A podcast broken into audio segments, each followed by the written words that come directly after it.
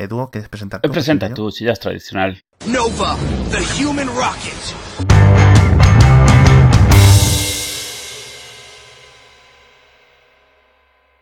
Bueno, ¿qué tal? Buenos, buenas noches o buenos días o buenas los que sea. Mi nombre es Alex, Alex Vega en Twitter. Está conmigo Edu. Saluda, Edu. Hola. Que siempre te lo tengo que decir.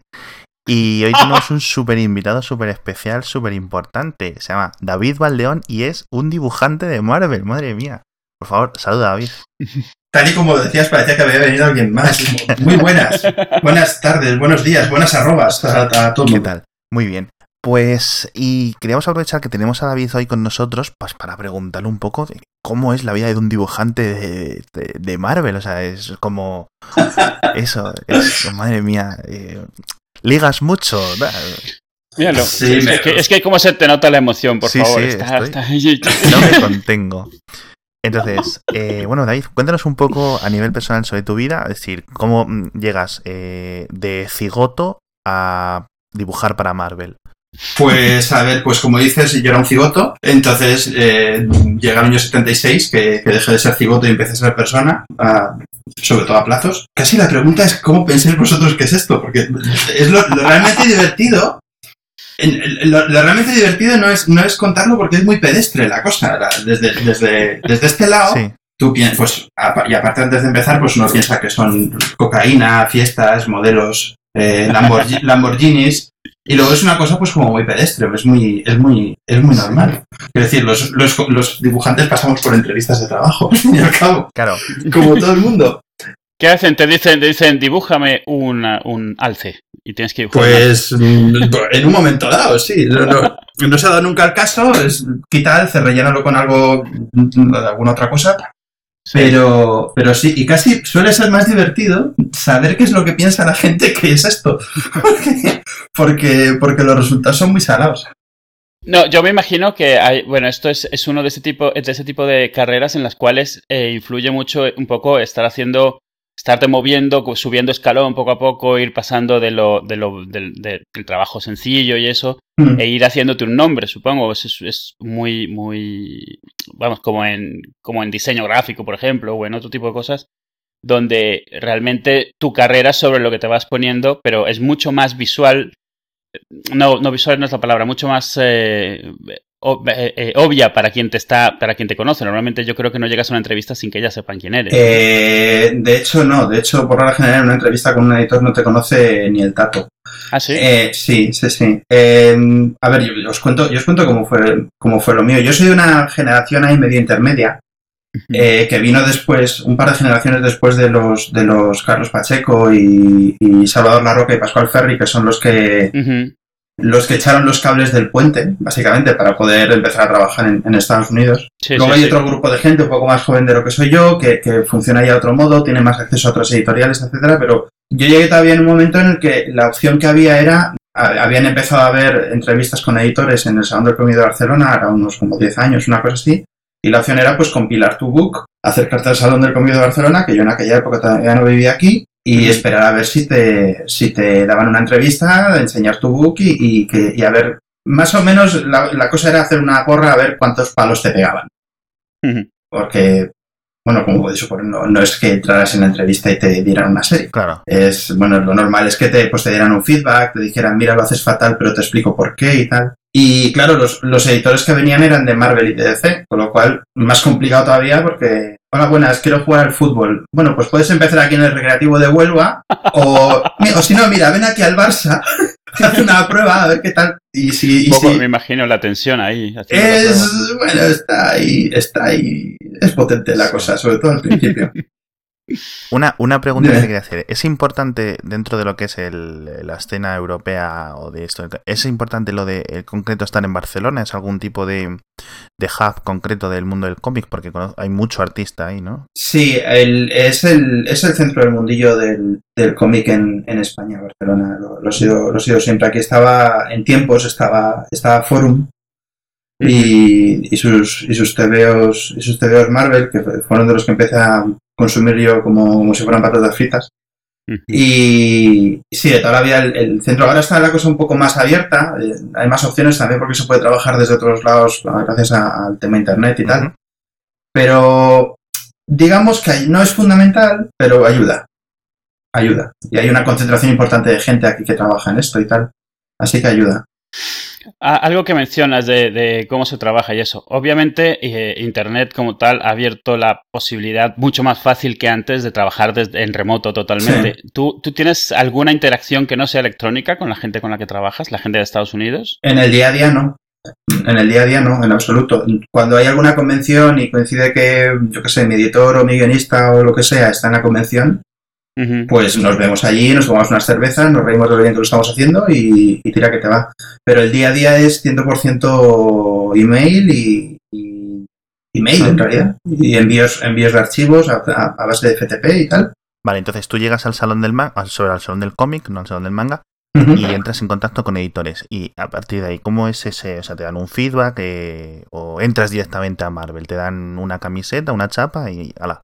Pues a ver, a ver cómo te cuento, porque es un, es un, es un proceso un poco largo. Yo había empezado a trabajar en Fan Hunter a los 20, 20 años, 20 algo años. Eh, había hecho un par de TVs de Fan Hunter y, ya me creía que era profesional porque me habían pagado. Y luego ya, luego ya me di cuenta que. Buena definición técnica. sí, sí, técnicamente, técnicamente. Y luego empecé a trabajar en animación, que era un negocio que está bien, pero bueno, a mí, me, en comparación con el cómic, me aburría, me aburría mucho.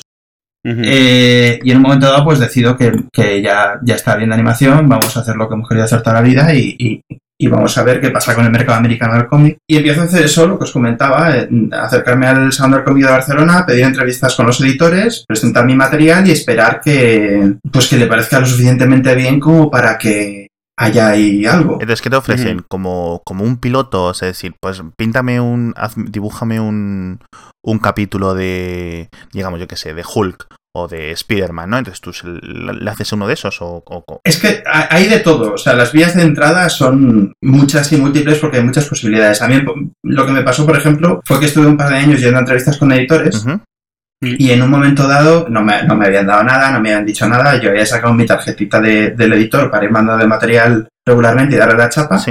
Y de cada uno de los editores. Y en un momento dado voy a las jornadas de cómic hábiles y le enseño a un editor de DC mi, book. Y resulta que se acuerda de que ha habido otra editora de DC que yo conocí de ese, ese mismo año aquí en el Salón del Cómic, que ha llevado el mismo book y que le ha llamado la atención y que lo ha repartido entre editores. Hombre, mira, si esto lo he visto yo ya. Y un poquito después me mandan un correo, me piden hacer unas pruebas sobre, no me acuerdo cuánto eran, cinco o seis páginas de Teen Titans, de un guion que ya se había dibujado y había sido publicado y tal, pero que ellos utilizan como, pues, de, eso de prueba para ver cómo te desenvuelves. O sea, eh, o sea te, lo, te lo dan y dicen dibuja esto mismo. a ver qué tal. O sea, eh, a ver qué tal. Te dan el guion, no te dan el cómic, cosa que está muy bien porque es como si no tienes tendencia a repetir lo que ya has para visto. Para no viciar tu trabajo, sí. Exactamente. Y pues hice aquellas pruebas, las mandé, me dieron las gracias y un par de semanas después me llaman y me dicen, oye, mira, tenemos una colección que se llama Blue Beetle, eh, necesitaríamos... el nuevo, eh, eso, fue, eso fue el nuevo Blue Beetle, ¿no? El que era... Eh, eso fue el nuevo Blue Beetle. El latino, precisamente. Exactamente. que si nos haces, no me acuerdo cuánto eran, 10 páginas en una semana o, o medio número en 15 días o algo así. Y yo, por supuesto, dije que sí, que encantado de la vida. Mm. Eh, luego un par de números más, un par de medios números más, y luego ya me empezaron a dar números completos y así hasta que, hasta que por fin pasaba ya bastante tiempo, pues ya me, me daban colecciones. Ya estaba, estaba aquello un poco más rodado y ya daban, daban materiales completos, o sea, secciones enteras de, de, colección, pues que si cinco números, que si seis números, que si tal, hasta ahora en Nova que estoy ahí hasta que se harten. Te, has pasado a Marvel justo en el momento en el que Marvel ha empezado a operarlo. Eh, ¿Qué se siente trabajar para Disney? Eh, casi nada, no duele casi nada.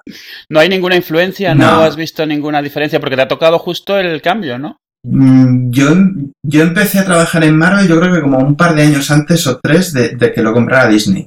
Ajá. Y no, no se ha notado nada, no se ha notado nada. O sea, tienen total libertad, mantienen total libertad creativa, no hay... Sí, es que mm, Disney son, son muchas cosas, pero tontos no son. Sí, claro. Entonces, eh, ellos con lo que se encontraron en un momento dado era que había un determinado tipo de material que no sabían hacer y que tenían ganas de hacer. que era la ficción de acción para niños. Lo habían petado con la ficción de acción para, de acción entre comillas, para, para niñas, Sí. con, con Hannah Montana y con Kim Possible y todas estas cosas. Pero por alguna razón, y en concreto para contenidos televisivos, esto me no me acuerdo quién, quién nos lo contó, que al- algún editor o algo nos explicó los pasos como muy... Habían, habían arrancado con un canal televisivo que se, llama, se llamaba y se llama, creo, eh, XD, intentaban hacer cosas como de superhéroes para los chavales, para los chavales masculinos de, de 12, 15 años, y claro, no sabían. Sí, recuerdo un par de propuestas que duraron, no duraron una No, temporada. no cojaba aquello porque es un material pues que ellos no saben hacer. Entonces, ¿qué hicieron? Se compraron a la gente que lo sabe hacer. Ya. Y, y, cuando haces eso, lo mejor que puedes hacer es dejarles hacer lo que saben hacer Claro. y, y tan campante eso, reorganizas un poco la estructura corporativa y a correr.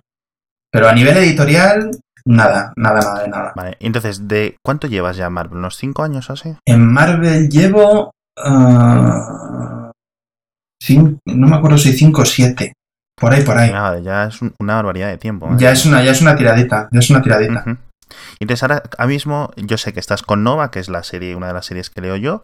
Sí. ¿Y con qué más, con qué más cosas estás? ¿O solo estás actualmente con Nova? Eh, en lo que a Marvel respecta, con Nova.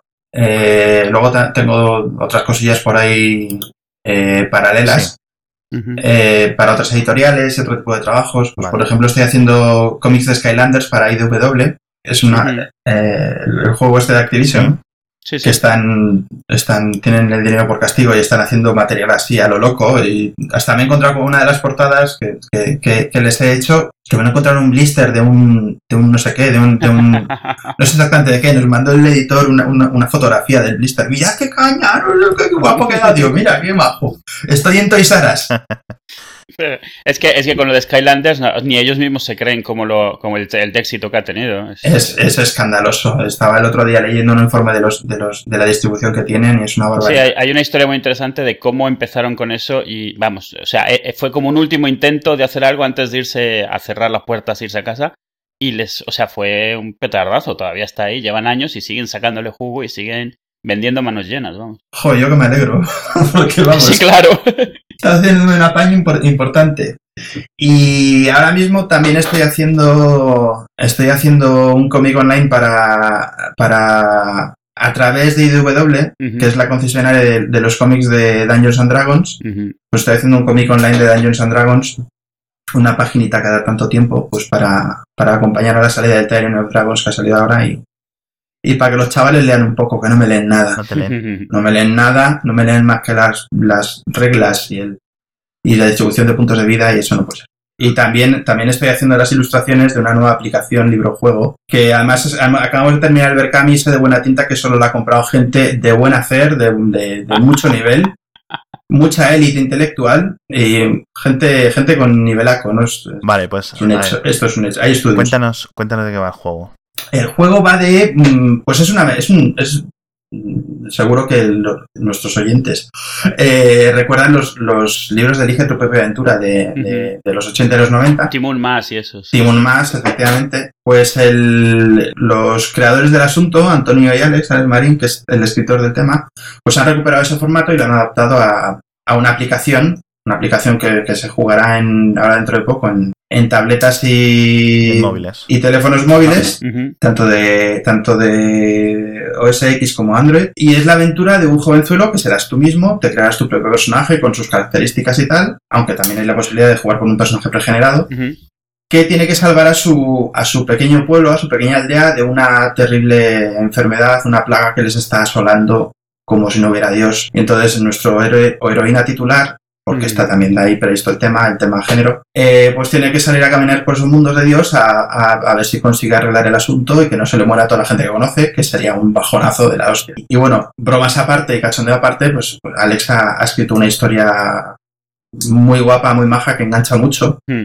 A mí- con un ametillo así celta, escocés, gaélico, muy, muy guapo. Y entre él y Antonio, que arrancaron un poco el asunto, pues han hecho una, una aplicación muy excelente. Luego el resto del equipo, las, la- la- las, las editoras, traductoras, los, los ilustradores que estamos, estamos yo y un compañero, él está haciendo el color y yo estoy haciendo todas las rayas. Acabando, estamos cerrando, poniendo el enlace a la aplicación para salir en, breve. Estuve viendo en el, en el Berkami, en el proyecto. Berkami es como un, como un Kickstarter, eh, o sea, para quien esté escuchando, donde pues eso se proponen proyectos y la gente aporta para que se hagan realidad. Eh, obviamente yo aporté, estaba viéndolo y mi hija se acercó y dijo, ¿y qué es eso? Porque justo estaba pasando, este, estaba pasando, hay una, una imagen, un dibujo tuyo supongo, de una chica un poco con el hombro descubierto, así en plan heroína y tal. Y bueno, enseguida dijo esta, ¿me lo imprimes? Y dijo, mira, está, claro que esto te va a gustar. Además, eso, he aprendido a leer hace un poco y eso, y es. O sea, vamos, a mí me parece genial como idea. Y eh, esto, por lo que estuve viendo, obviamente ahí no se puede utilizar, solo se ven pantallas, es un poco el vídeo y eso. Es como estos libros de eh, crea tu propia aventura, pero tiene un, puntito de rol, ¿no? Veo que tiene el personaje, tiene características, tiene... tiene... Sí, tú, tú enfrentas el proceso como se enfrentaban los, los libros de, Vive tu propia, de Elige tu propia aventura, pero en vez de pues eh, leer y elegir, o además de leer y elegir, mejor dicho, pues eh, tú actúas con tu personaje que tiene unas características que has elegido tú, de agilidad, de percepción, de fuerza, de conocimiento de soldadura y utilización de, de tornofresadores, estas cosas. Determinadas cosas las puedes hacer o dejar de hacer o hacer mejor o hacer peor según tus características. Tiene un sistema de combate que, es magnífico, es buenísimo, a mí me encanta. Yo, ahora ya no porque ya no tengo tiempo, pero yo era jugador de, de rolemaster de estos de tablas, de tablas de críticos, de, de combates de tres cuartos de hora para pegar dos golpes y un hachazo. Mucha calculadora, mucho papel. Mucha calculadora, mucho papel, nos lo pasábamos bomba. Y el sistema este, cuando me lo enseñaron, yo dije, esto es, esto es, esto es la vida, esto es la panacea, amigo. Tiene que ser porque ya no vamos a tenerle eso de dejo el dedo marcando aquí por si la decisión era mala ir para atrás. Entonces No, no, no. No, no, no, no, tenemos, tenemos otras soluciones más modernas, más del mundo de hoy para eso. Pues muy chulo. El proyecto, bueno, el proyecto ha terminado con éxito, se va a hacer. Eh, ¿Tenéis algún tipo de, fechas para cuándo planeáis que esté? ¿Finales de septiembre, octubre? Pues teníamos planeado, teníamos planeado que fuera finales de septiembre, pero el, el sistema operativo nuevo de, de, de, SX nos ha hecho un poco una, una pequeña pirula y tenemos que readaptar y, y reajustar eso. Entonces probablemente vayamos a final de este mes, a, final de mes de octubre, que ya podamos, la gente se pueda descargar, los que lo hayan comprado por Berkami, eh, se puedan descargar ya la, aplicación y los que no, pues podrán acceder a ella por un módico precio que sin duda alguna se verá compensado por las varias horas de disfrute multimedia que proporcionará nuestra aplicación. Pues me da mucho gusto. Me da mucho gusto que además que hayas llegado a buen término, pues un proyecto muy chulo. Y, sí, sí. Y bueno, en cuanto esté disponible, nos encargaremos de recordárselo a la gente para que vaya y, y lo coja. Promoción, promoción. Pues eso, de, cómo trabajas, de, cómo es el trabajo ahora, que, Alex te iba a preguntar. O sea, conozco cómo era, pero hace bastante tiempo, yo tengo más años que las piedras.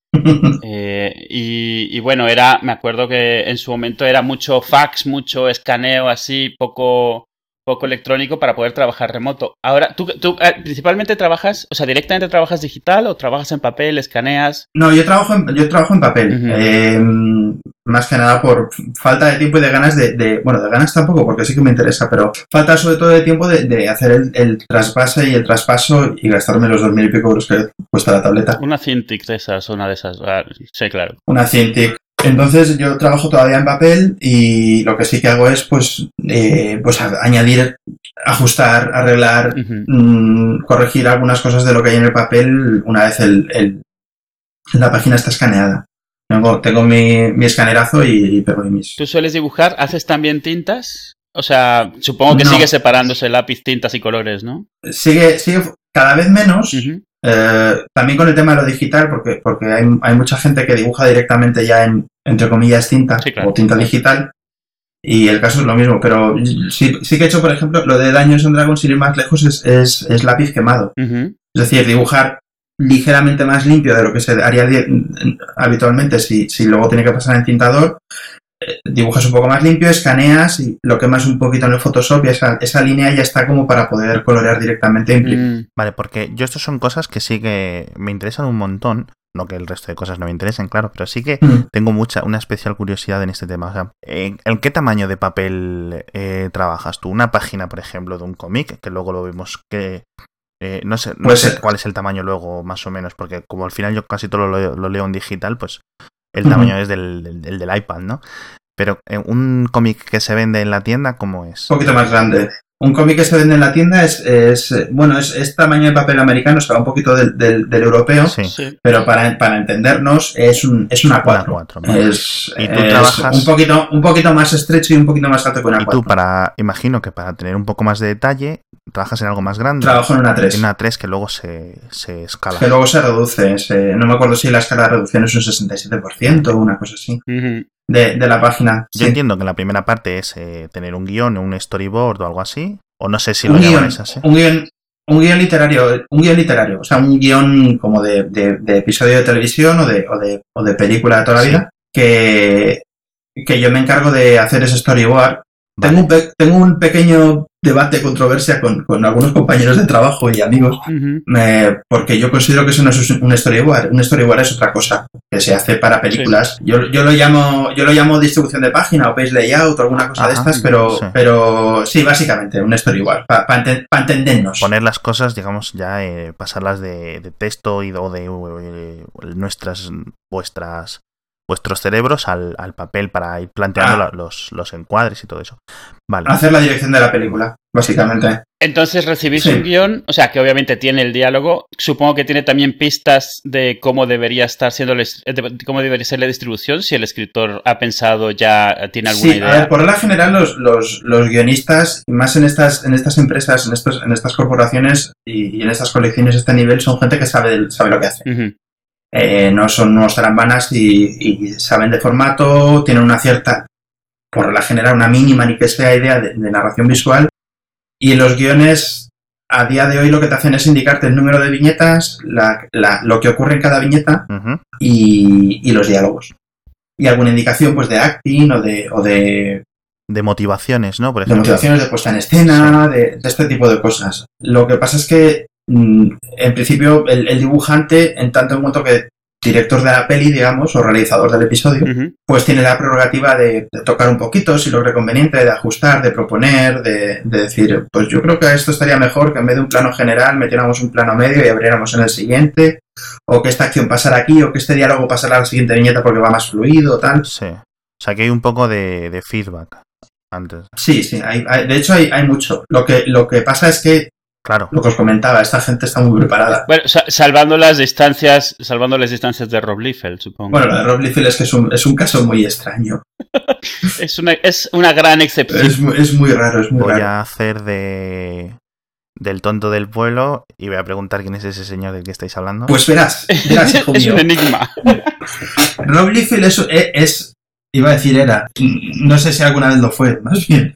Es un dibujante de, de- de la. de- que alcanzó su tope en los 90, que era un, un chavalillo que entró a trabajar en Marvel, pues eso, por estas épocas. Y fue uno de los del grupete que se convirtieron en megaestrellas del cómic, pero Mm. una cosa exagerada. Sí, sí, rockstars totales. eh, sí. parecían, parecían DJs, aquello era tremendo.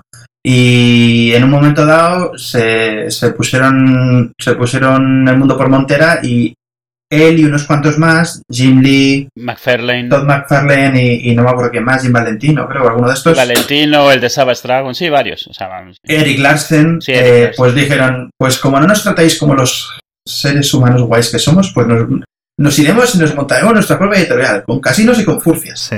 Y se fueron, se montaron su propia editorial, se llamó Image, hicieron algunos cómics deplorables durante un tiempo, pero... Pero, pero eh, ojo, que nadie, nadie se daba cuenta que eran deplorables. ¿eh? Durante mucho tiempo, Image, Image era lo, lo más. Y enseguida se volvió la tercera editorial más grande. Era lo más, iban, iban muy a tope, Sí. iban muy a tope.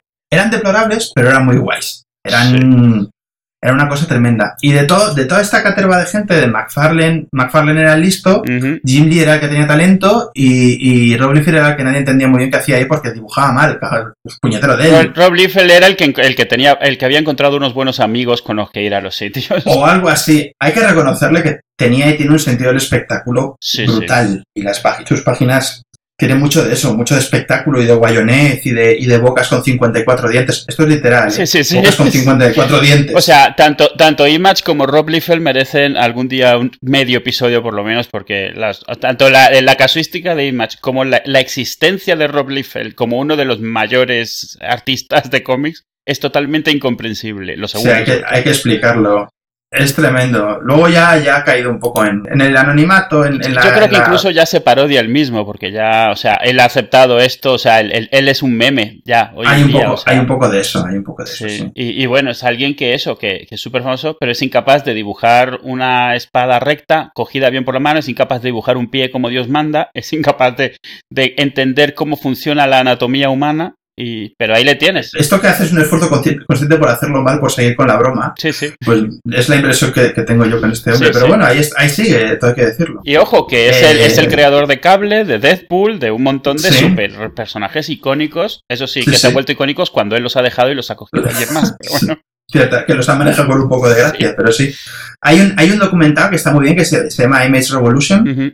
Que narra todo un poco, un poco toda la historia de Image y, y que lo comentan también los, los propios protagonistas del asunto, Eh. los McFarlane y todos estos, que está, está muy bien, es muy ochentero, muy MTV, además es, es- es muy divertido. Es, es una historia interesante porque realmente yo estoy convencido que lo que pasó con Image en los 90 es fue muy importante para que hoy en día los cómics se, se consideren un Sí, medio sí, decente. sí. Porque antes de eso los cómics eran, eran tebeos para niños, no se tomaban en serio. Image los puso un poco en las noticias. Mm, voy a discrepar un poco contigo. Vale. Eso, eso, un, dale, un dale. poquito, porque eso, esa primera entrada, ese primer golpe de prestigio, llegó antes, llegó en el 85, con, con el Dark Knight Returns de Frank Miller y el Watchmen de, de Alan Moore. Particularmente con el, con el Dark Knight Returns que, que inauguró, que, que abrió un modo de ver los cómics y en concreto un personaje tan, tan Adam West como era Batman Sí, sí. que, que rompió muchísimo y el formato Prestige que iniciaron, aquello de vender TVOs en tomo de tapa, Sí. de tapa, de tapa más, más dura.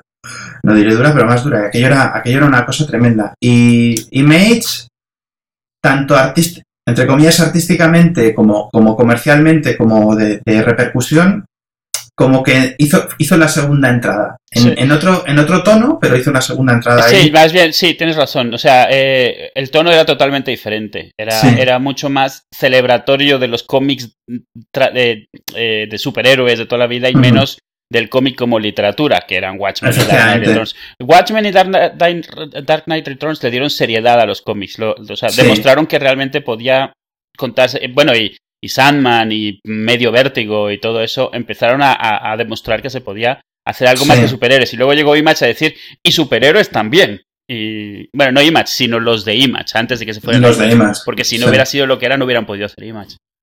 Efectivamente. No, no tendríamos esa excelente película de Spawn. Qué maravilla. Qué maravilla. Madre. Esa, esa la vi Yo fui, al, cine. yo fui ¿no? al cine a verla y a los cinco minutos dije, no, no, no, no. Yo no sabía nada de. O sea, yo no sabía nada de Spawn ni nada. O sea, sabía que era- Y después de verla seguía sin saber nada de Spawn. Sí, efectivamente. Yo fui con un grupo de amigos a verla en el Festival de Sitges.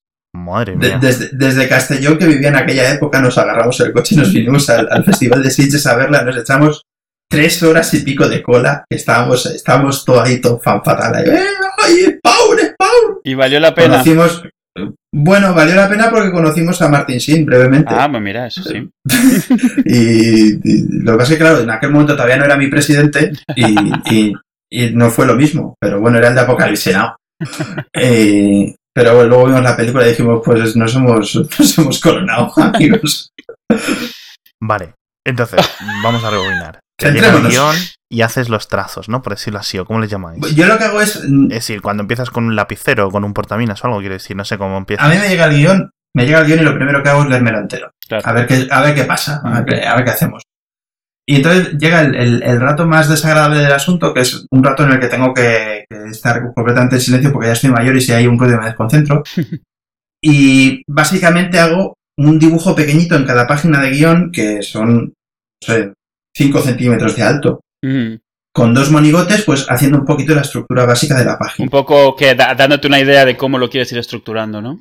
Exactamente, pues definir un poco dónde están los personajes en cada viñeta, distribuir un poco los bocadillos, los diálogos, Mm. la viñeta que manda es esta, patatín patatán, y ya tenerlo claro. Y luego ya hago un boceto un poco más grande en, en A5, que está, está muy poco dibujado, es una guarrada, es colocar mm, dos palotes con, con una cabeza y un, y, un, y un rasgo mínimamente distintivo para que se entienda quién es, si es Lobezno o si es Paco el de la esquina. Eso lo envío al, lo envío a los editores y al guionista para que lo revisen, para que den las notas correspondientes respecto a narrativa, respecto a distribución de, de, de viñetas, distribución de la página, etcétera, etcétera. Vale. Y una vez, una vez hecho esa fase, que es realmente donde se construye la, la narración visual del, del, del, del TVO, pues yo ese boceto me, me, lo imprimo en tamaño de trabajo, hago un primer boceto ya elaborado como Dios manda, y eso me lo, me lo pongo en la mesa de luz y lo hago ya en línea final, en lápiz final, con su dibujo bonito y sus fondos y sus cosas y sus rayicas. Todo esto, todo esto en tu casa, ¿no? O sea, todo esto, tienes tu todo estudio en, en tu casa.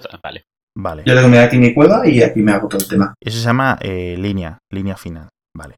Eh, el, el, lápiz. Y aparte, eso es lo cuando tú estás leyendo un cómic, entonces te pone eh, script, Paquito, ¿no? Eh, pencil, penciling o pencil, no sé qué. Eh, penciler. Penciler. O pues, artes. Eso, vale.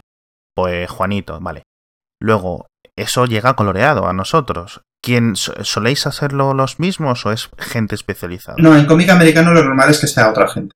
-huh. Sí, y de hecho, y de hecho los coloristas tienen su carrera y son reconocidos y tienen su estilo propio que se lo añaden al dibujo que, que colorean. Sí, sí, sí, sí. Y sus técnicas y tal, y, y, hay unos cuantos por los que nos pegamos todos, que a todos nos gustaría que nos colorearan. Claro. Y sí, sí. Luego, a veces, depende de cómo es el proceso de trabajo del dibujante, pues hay un entintador también, uh -huh. que es el que aquello lo pasa a tinta, como su propio nombre indica. Y pasar la tinta es remarcar los, los bordes negros. Eh, yo lo estoy explicando porque tampoco soy un súper experto y, y, para que no sepa. Pasar la tinta. Mm, por darle un poco de, de, justicia también al trabajo del entintador. Para quien no, para quien no haya visto Mallrats. Chasing Amy, Chasing Amy. Chasing Amy, sí, es cierto, Chasing Amy. Eh, no es el que calca. Eh, el entintador es el que reinterpreta en tinta el dibujo en lápiz. El, el, lápiz y la tinta son técnicas completamente distintas y cada uno te aporta una cosa. Y, y uno de los trucos que tiene la, una buena tinta es precisamente agarrar un lápiz y lo que se ha hecho en el lápiz transmitirlo del mismo modo en la tinta que se hace de un modo completamente distinto, obviamente. Uh -huh. Más allá de repasar tal. En principio esto era para, para que se imprimieran bien las, las líneas Sí. en, en tiempos. Ahora, por suerte o por desgracia, los, los, procesos informáticos han cambiado mucho eso y, y, y, pues se puede editar directamente el lápiz si se cuida un poquito y tal. Uh -huh. Se sigue Entonces, llamando tinta, pero era tinta china, o sea, literalmente era tinta china, o sea, lápiz, tinta china por encima, sí. Sí, sí, sí, sí, sí, sí, correcto. Entonces, lapicero o lápiz, perdón, uh -huh. eh, coloreaz, colores y luego ya tinta. Sí, al o... revés, lápiz, tinta y color. Vale, esa es la duda que tenía yo. Sí. Muy bien. Y luego tengo otra duda. He visto en algunos que no sé si es solo en los antiguos o son los modernos. Estoy un poco confuso en eso. Que le llaman eh, el que pone el, las letras, por decirlo así. El rotulista. El rotulista, sí. muy bien. ¿Y eso es un señor que, que, sabe escribir muy bien o no se hace ordenador? O... bueno, eh, antes se hacía a mano y de hecho antes, antes tampoco, tampoco era poco habitual que lo hiciera el propio dibujante, que, que rellenara, se hiciera sus bocadillos y rellenara los, los diálogos. Sí. Pero a día de hoy son, por la general, los, los, los, departamentos de diseño de las propias editoriales o, o, o, estudios de diseño externos que son especialistas en rotulación y que, y que preparan la rotulación del, del, de cada TVO. Porque no son, gente, no son... gente, que diseña, gente que diseña sus fuentes, por ejemplo. Eh, ¿Cuál era la, la famosa Comicraft? Es la que tiene. Comicraft, es sí. una de las más famosas, me acuerdo. Me acuerdo sí, sí, sí. sí. O sea, es, eso es bastante. O sea, es que todo tiene una profundidad que, mucha gente, sobre todo como yo, que no apreciamos. Decir, pues esta aquí coge, lo mete en el Photoshop mm. y hace un bocadillo y empieza clac, clac, clac, clac. Spiderman dice. Tal, no, tal. Es, es, es, un arte en sí mismo lo de rotular. No, no, no, es, es, es, otra, es, otro, es otro mundo. También hacen estas letras gigantes de onomatopeyas Las... de cuando pone pum, no sé qué. Tam, también, también. A menos que el dibujante se, se, se haga de su copa un y las dibuje él, uh -huh. también las añaden, las añaden en rotulación. Entonces, efectos de sonido, etcétera, etcétera, sí. Entonces entiendo que es. Mm, ten, es muy importante tener una muy buena dinámica entre todas estas personas, porque al final hay muchas, muchas diferentes eh, mentes trabajando en un mismo proyecto y es importante que tanto que os llevéis bien, como que sepáis comunicaros, como que sepáis, conozcáis el eh, cómo trabajan los demás. Muy, muy, buena dinámica, muy buen editor, que al fin y al cabo es el que, ah, es el claro. que coordina el asunto. Mm. Pero sí, ayuda mucho el, el, el, el estar en contacto, el, saber, el ser un poco consciente de lo que implica el proceso posterior a ti, sí. eh, ese tipo de cosas pues está, está muy bien. Y uno pues sí procura tener contacto. En los mails, yo por ejemplo los mails que mando con las páginas que hago todos los días, pues van a mis editores, al guionista, al entintador y, y en ocasiones también al, al, al, colorista si, si hay alguna nota en particular que, que le quiero comentar o mira esta viñeta, mmm, la camisa que sea de color tierra o lo que sea, por, pues, por cualquier razón que tal Claro. Pero sí, que haya una buena comunicación. Es un. El, proceso de creación de cómic americano en concreto eh, es, es, una cadena de trabajo, es, es, una cadena de montaje. Sí, sí. Y como, y como en toda cadena de montaje, pues lo fundamental es la buena comunicación, claro. ¿Cuántas personas más o menos podéis estar implicadas en el día a día a lo largo para hacer un capítulo? ¿Unas 10? Pues vamos a ver. Está el editor, está el guionista, el dibujante, el entintador, el colorista, el rotulista. Eh, me salen seis y lo normal es que haya, pues, por ejemplo, un editor asistente que ya son siete, pero puede ir, puede ir entre, entre siete y diez perfectamente si, si tienes una concepción un poco amplia del equipo de trabajo. Y, y acuérdate que en algunos cómics no todas las páginas las hacen los mismos, entonces puede. Eso además. Puedes que puede que tengas eh, dibujantes emergentes que te hagan una splash page o te hagan alguna otra página por tiempos o por cambiar estilo, por tema artístico o por porque es una cooperación que a veces se hace también, un mismo cómic hecho por muchos. Entonces, claro, o, simplemente que el dibujante titular ha tenido un taller un niño, que eso me ha pasado con un número de un número de Lobezno, por ejemplo, y, y, me llamó el, me llamó, me escribió el, el, el editor de Lobezno con el que ya había trabajado yo antes y me dice, oye, mira, que si me puedes hacer un par de páginas de Lobezno porque porque el dibujante tiene un hijo anteayer y no llega. Digo, bueno, pues trae para acá un par de páginas, faltaría más. ¿Recuerdas qué número era para enlazarlo nosotros? Esto era el... Pues, pues te lo puedo decir ahora mismo. Espera un poco porque lo tengo aquí vale. Es el número... Es el número 4 de la actual serie de Lobezno. Vale. Y también otra cosa que tenía yo entendido que puede influir, o sea, que es un, un extra, un, más personas en esto, aparte quiero decir todo, pues luego marketing, gente de distribución, etcétera, eh, gente de... Eh, ¿Hay artistas especializados en portadas o suele hacer gente distinta que haga las portadas o cómo eso es? Últimamente sí, que, sí que se hace mucho que haya, un, que haya encargados específicos de portadas. Mm. Eh, a las editoriales les interesa el, talento allá donde esté. Y hay gente que por ritmo de producción, por estilo de dibujo, por lo que sea, pues mm, no, no pega para hacer interiores, mm. pero sin embargo le, le, dan unas ilustraciones, unas portadas de coña. Claro, porque las pues portadas son mucho más elaboradas. De hecho, a veces tienes artistas que precisamente se dedican a portadas, pero si quieres que hiciese un cómic se tardaría seis meses. Con tú que quieres, quieres a Alex Ross, pues como no sea la portada, no te entrega ese mes. O sea, porque se tira un mes en hacer la portada. Te va a llevar un ratico de, con, Alex y con, pues, gente que sí, sí, todo esto, sí, sí, sí. O luego también esta gente que es que, que, tiene mucho prestigio, pues yo que sé, Carlos Pacheco, Stuart Timon en Adam Hughes, tal, que, que, simplemente no les da la gana. O, simplemente a Adam Hughes es porque no, le da la gana ya. Mm. Pero yo que sé, pues a un, a un, editor le interesa una portada de Pacheco porque, porque va a vender más. Básicamente, pues le va a hacer una buena portada. Pues Pacheco hace la portada de una colección que no dibuja él. Por ejemplo. Mm. Ed, McGuinness ha hecho varias portadas de Nova, pero él no ha hecho interiores, ¿no? ¿O estoy confundiendo? Ed McGuinness, creo. Espérate, Ed McGuinness hizo interiores del, principio de la serie, de los ah, primeros. Eso, eso, Es que ahora, que ah. ahora que mencioné a Deadpool me, acordé, sí. Pero hacía, pero hacía portadas, sí. Vale, vale. Entonces, eh, acabáis el capítulo el capítulo eh, y tarda, pues, ¿cuánto puede tardar en llegar a las tiendas desde que más o menos acabáis vuestro trabajo? Pues un par de meses máximo. Tal, al ritmo al que vamos ahora, que vamos, vamos pilladísimos, del orden de, un par de meses. Ahora con Nova, por ejemplo, sí que estamos recuperando un poco de ritmo y vamos con un poco más de tiempo. Pero, y creo que llevo un par de números de ventaja sobre lo, sobre lo que se está publicado. Un poquito más, creo pero aproximadamente un par de meses, desde, que sale de mi mesa hasta que está impreso y distribuido, un par de meses. Vale. Y luego, em, ¿cómo llegan las valoraciones de los, de los clientes, de la gente, de los lectores? ¿Y ¿Cómo se decide si el proyecto va bien, si el proyecto va mal? ¿Se decide simplemente en cuestión de ventas? ¿Se decide en cuestión de, digamos, de la calidad apreciada por el producto. Es decir, no es lo mismo que vendas 10.000 y que la gente, o no sé, la, voy a decir, me invento el número de 10.000, no sé en cuánto son las, ventas normales.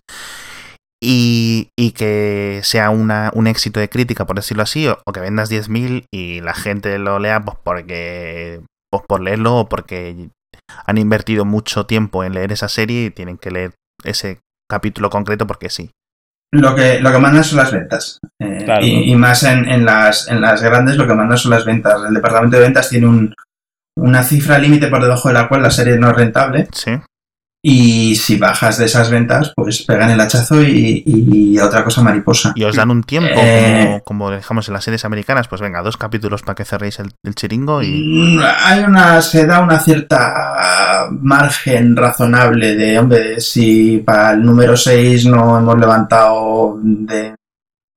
No me acuerdo cuándo era- cuánto era el límite de ventas que se estaba hablando, pues yo creo que 10.000 o 15.000 ejemplares en Marvel, no- o igual un poco menos. Ujú, Pues chico, pues si en 6 números no, esto no ha remontado, pues como que vamos a cerrar el chiringo. Claro. Y, y ya, ya, ya me ha tocado alguna vez. Ya, la, la primera serie regular que hice para Marvel no, no fue regular, se acordó mucho porque no levantaba ventas. Y, pero son las ventas lo que mandan. Uno está, intenta estar en contacto, estar pendiente de, de las críticas, sobre todo de determinadas críticas que están un poco más eh, fundamentadas, porque hay mucho, Sí. hay mucho criterio por internet, Claro. mucho, mucho criterio fanboy, pero de las pues se procura estar un poco al, al tanto pues pa- para ver cómo pulsa la, la colección también y porque importa lo que opina la gente, claro. Mm. Claro, porque hay algún crítico, digamos, como em, reconocido o, o algún sitio web en el que tú confíes y que nos puedas decir para... Sí, pues, Hay un, hay un par de ellos, está Comic Book Resources, el CBR, Sí. y o los, los dos que yo más miro son esos Comic Book Resources y Newsarama, que suelen tener las críticas un poco más eh, razonables. Sigue habiendo un problema de crítica, o sea, no hay, en mi opinión, no hay no hay muchos o hay muy pocos buenos críticos, pero pero bueno, por lo menos hay una cierta Claro. Sí, falta, falta de ganas de montar el cine. hay, buenas hay. discusiones, hay pocos críticos serios, pero Sí. discusiones, si lo que buscas son discusiones, o sea, foros de cómics Eso y eso, ahí sí tienes todo lo que necesites. Eso es lo que quieras, lo Ah. que quieras. Una, una búsqueda, una búsqueda de tu propio nombre en, en Twitter es divertidísima. Sí, ¿qué, qué- qué se siente tener tu propia página en Wikipedia? Ah, pues igual, pero con, con anotaciones. Y entonces eh, se decide si un proyecto sigue simplemente en cuestión de ventas, ¿vale? Perfecto. Entonces, En, sí, Claro, entonces yo- me pregunto, lo suyo es que todos los dibujantes, todos los rotulistas, los guionistas, os peguéis por estar trabajando en series o en personajes más populares. Quiero decir, no es lo mismo trabajar, ya voy a inventarme las cosas, en Spider-Man, que es más reconocido, que va a vender casi sí o sí, que en, no lo sé, que decíais antes, Blue Beetle, por ejemplo, ¿no? No, no es lo mismo. No es lo mismo a la hora de la repercusión, no es lo mismo a la hora de cobrar, no es lo mismo a la hora de la seguridad, entre comillas, del trabajo. Claro. Hombre, sí es cierto que hay veces que hay apuestas, o sea, DC apostaba un poco por Blue Beetle, al final no salió. Igual que ahora sí. Marvel está apostando por Nova, en parte, gracias a Guardianes de la Galaxia, que a lo mejor deberíamos mencionar. Eh, hace algunos años, eh, Marvel como que hizo con, con eh, Anil- eh, Annihilation, hizo como un... Sí. No es un reboot, pero hizo un refresco de todo el, el Marvel Cosmic. Una- un revival ahí. Sí, un- sí, sí, y- un- y se ve vamos que- a pegar un y, y esto es muchos Sí. años antes de Guardianes de la Galaxia, un poco preparando Sí. franquicias, digamos. O sea, y le pusieron mucho, mucha dedicación tanto a Nova, no este Nova, sino Nova anterior, y a Guardianes de la Galaxia. Yo siento que en algún momento llegó la decisión de, bueno, ¿qué peli hacemos? Hicieron Guardianes de la Galaxia y Nova le hicieron un reboot, que es el que tú, el que tú tienes ahora. Bueno, no es un reboot, Sí. pero vamos, no- es un Nova diferente, en un fondo diferente y, y tal. Eh, Continuando con la misma línea de la historia de No- del Nova Corps, pero sí, es otro, otro personaje. Sí, sí, sí, sí. Y, y es eso, o sea, eh, pero yo sí siento que, que es algo, o sea, es de donde Marvel está mamando para, para cosas que quiera contar que no estén limitadas a los héroes tradicionales, sobre todo con el éxito que ha tenido Guardianes de la Galaxia. Yo estoy seguro que tiene el ojo echado a Nova bastante. Yo estoy, estoy muy contento, yo estoy muy contento con el éxito de Guardianes de la Galaxia. Lo, lo primero, porque me moló la película un montón. Sí, sí, sí, sí. Y lo segundo, porque claro, ahora mismo me- es- es- está direct- dentro directamente de, de- de- de mi patio de juegos el asunto. Claro, Claro, claro. A pesar de que te- te estoy bastante convencido de que si en la siguiente peli de Guardianes sale Nova, no va a ser mi Nova, va a ser el Nova anterior, va a ser Rick Ryder. Sí, probablemente, sí. Pero sigue, sigue estando ahí la cosa. Tú vas Sí. a, a la taquilla del cine a Guardianes de la Galaxia y te tiras el mongo con el taquillero y dices, "Oye, tú, che, ¿tú sabes quién soy? Pues en realidad lo- hago porque como compro la entrada por internet, me chuleo con el ordenador. Tú no sabes quién está comprando esto, chaval. Pero no, no, no, además funciona. por- No se lo cree la gente. Puedes ir a la taquilla del cine para de Guardianes de la Galaxia y dices, ¿sabes, yo- ¿sabes quién soy? Soy el que dibuja el personaje que no sale en esta peli. ¿eh? No, pero sale, en la, en la película sale Nowhere, y yo, Sí, y sí, sí, dibujé sí. Nowhere en, en uno de los números de Nova y me se me hizo súper raro ver, a- ver Nowhere y ver a Cosmo. Sí, sí, también ayer lo comentábamos y sí, o sea, ¿Qué, está ahí. qué- qué guerra, ¿Qué guerra me dio Cosmo el puñetero? Es claro, es difícil dibujar un perro. A ver, dibujar un... Hay, hay tres cosas que son muy complicadas de dibujar. Una mano, un pie y un, y un perro o un caballo. No os me preguntes por qué. Cuando uno intenta dibujar un caballo te sale un perro grande y cuando intentas dibujar un perro te sale un Cierto, caballo lo de los caballos, Es- tienes toda la razón, es- lo de los caballos. Es, es jodidísimo, es muy puñetero.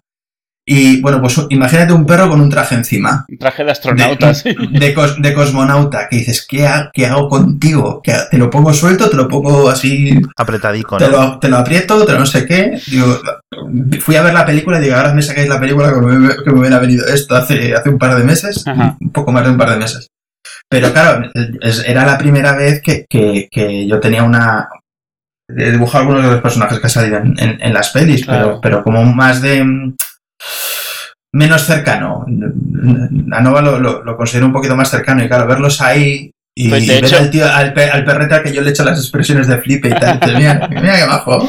Pues de hecho Nova estaba en la peli, hay una foto por ahí del traje y todo, pero al final decidieron Sí. que era ya demasiado meter y no entró, porque obviamente no lo puedes Era- meter como secundario, o sea, entonces Era, era ya pasarse, y aparte con el concepto de los Novacorps que tienen lo ahí. cambiaron mucho, sí. eh, Estaba, estaba complicado. Yo supongo que a cuenta de que se queden con la, con la gema, con la gema esta, que no me acuerdo cuál era. A partir de ahí supongo que enlazarán con el uso de la fuerza Nova y de, y de, y de que los, los Novacorps sean más parecidos a- al Nova que conocemos que a, que a unos, que a unos polis con chaleco, Con, con unas navecitas.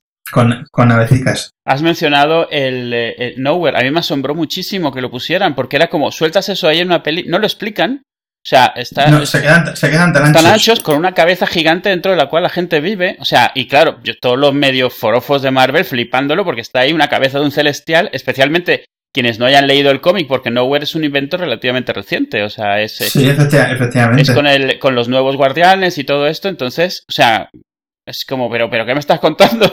Y adentro. es una, eh, es una de las cosas más divertidas de la película Sí, y, que, y, que, y que también es una cosa que creo que aprendió Marvel, sobre todo a partir del primer Iron Man, que es que da igual, da lo mismo. Tú ponlo, porque dentro de la lógica de la película eso tiene sentido. Claro, claro. Tú vas por ahí con una nave, con una chica verde que está muy maja y con un, con un mapache que habla y con un, y con un geranio con, con capacidad de habla, pues, pues claro que tengo que dar con una cabeza gigante. Sí, sí, Como- como- es el, como- es el como menor de tus problemas como historia. Claro, dices que- pues, dices, pues sí, en, el- en este mundo, y, y- y eso de que no, es que no lo conoce la gente. Iron Man no lo conocía ni Dios. No, no, para eso es a lo que me refiero. Me parece muy listo de su parte, porque además eso, echa, tiras cosas así y te aseguras que de las cosas tal vez importantes que hayas fallado, nadie se da cuenta, porque claro, hay tanta información, tanta cosa que asumes que todo, Claro. es, todo es normal en ese sitio, Sí. sea lo que sea. o sea, hay una nave que se da vuelta como, como si fuera un, un pestiño de estos de, de- Pues sí, así es la nave. Pues de- sí, y ya así es lo que pasa, ya te callas. Pues mira, en este barrio hacemos las naves así. Eh, Claro.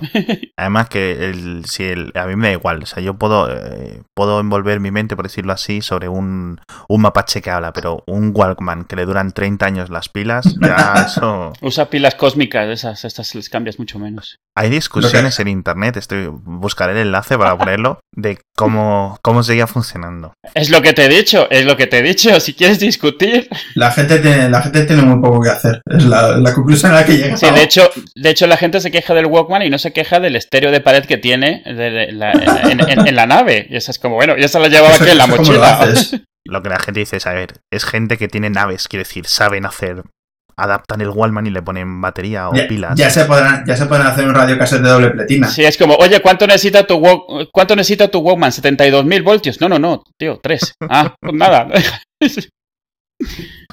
Vale, y volviendo un poco para atrás, eh, ¿influye cuando, eh, por ejemplo, yo entiendo que si la- eh, con las tres películas de Iron Man, pues los cómics de Iron Man han cogido un poco de aire, ¿no? Por poner un ejemplo, entonces eh, Sí. es, eh, es importante que para los que vivís de, de trabajar en, en estos cómics, eh, Ujú. que haya peli, con lo cual tú ahora, por ejemplo, estando en Nova, sí aparece Nova, digamos, en Guardianes 2 o en Guardianes 3 o lo que sea, es posible que veáis eh, un, un aumento en ventas. Un ¿no? repunte, Sí. sí. Eh, cabe la, cabe la posibilidad. No, no, no está habiendo un, un desde, desde todo el boom de películas de superhéroes y tal, no está habiendo un boom de ventas eh, que digas, ostras, hemos doblado las ventas de cuando, de cuando se estrenó Vengadores. Se ha doblado las ventas de Vengadores y tal. No, no, a pesar de que hay muchos elementos en las películas que se han incorporado a los cómics. No, pero sí que está influyendo indirectamente en el sentido de que Marvel está ingresando unas cantidades bastante importantes de dinero como para poder seguir permitiéndose con unas mm, ventas comparativamente bajas eh, es seguir haciendo TVOs y generando material que luego en un momento dado se pueda reutilizar en las Exacto, películas. Es, yo creo que es un poco eso. Tienes toda esa cantidad de creativos, o sea, creando ideas que luego de ahí y coges esto, coges aquello y ya tienes. O sea, porque ese es uno de los problemas más grandes de, al hacer pelis de este tipo. O sea, ¿qué historia cuentas?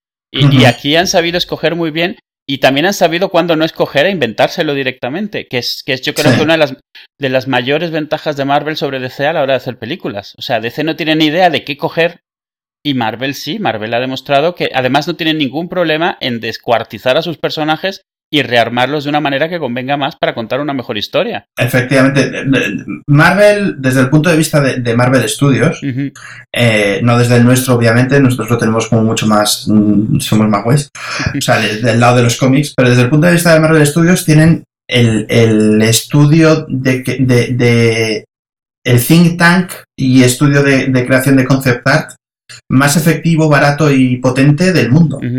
O sea, tienen 50, ciento y pico de tíos creando 50, 50 TVOs todos los meses con material susceptible de ser utilizado. Sí, y además autosostenible porque sus, su trabajo se paga, se paga solos. No les cuesta un duro, ellos, ellos, nosotros probamos cosas a ver qué pasa. Y oye, ostras, mira, que, mira lo que han hecho en este número de, de, de Nova. Qué guay esto. Pues lo podemos utilizar en la peli. Lo podemos utilizar en la peli, o lo podemos utilizar en los videojuegos, o lo podemos utilizar en las series de animación. O simplemente cogemos, cogemos el disfraz de esta, el, el no sé qué de esta, porque este disfraz, por ejemplo, en Ultimates, Ultimates influyó Mm. muchísimo en los disfraces, que son más realistas, por ejemplo. Mucho, sí, sí. O sea, Capitán América es Ultimates. O sea, y, Eh, total. y Samuel total. L. Jackson es Ultimates. De hecho, es que libraron el TVO a Samuel Sí, L. sí, Jackson. sí, ojalá. mira, mira qué guay, dijo, ¡hombre, cómo mola! Pero, pero, pero sí, sí, somos, ya te digo, desde su punto de vista, somos, eh, somos un laboratorio de ideas pues, Sí. muy efectivo, tremendamente efectivo. Eh, Nova ahora mismo de ventas, ¿qué tal? ¿Va bien? O sea, no los... Estamos, estamos, estamos bastante razonables, sobre todo para un TVO que no es, no es un personaje, digamos, de los de Rancio Bolengo. Sí, no es de, de- de- los, triple, de la- los triple A's estos. Efectivamente, no es Spider-Man, no es el Capi, no es Iron Man, no es los Vengadores, no es la patrulla. Eh, estamos mm, más que razonablemente bien. Aparte, los últimos, los últimos crossovers han pegado un impulsito curioso y estamos, estamos con buena salud. Estamos con buena salud. Yo, yo tengo una pregunta sobre, sobre tu trabajo. Eh, Sí. bueno, a lo mejor es casualidad entre Nomad y, y- y Nova. eh, has estado haciendo principalmente personajes juveniles. Sí. eh, y, y dibujo mucho más desenfadado, mucho más suelto y eso.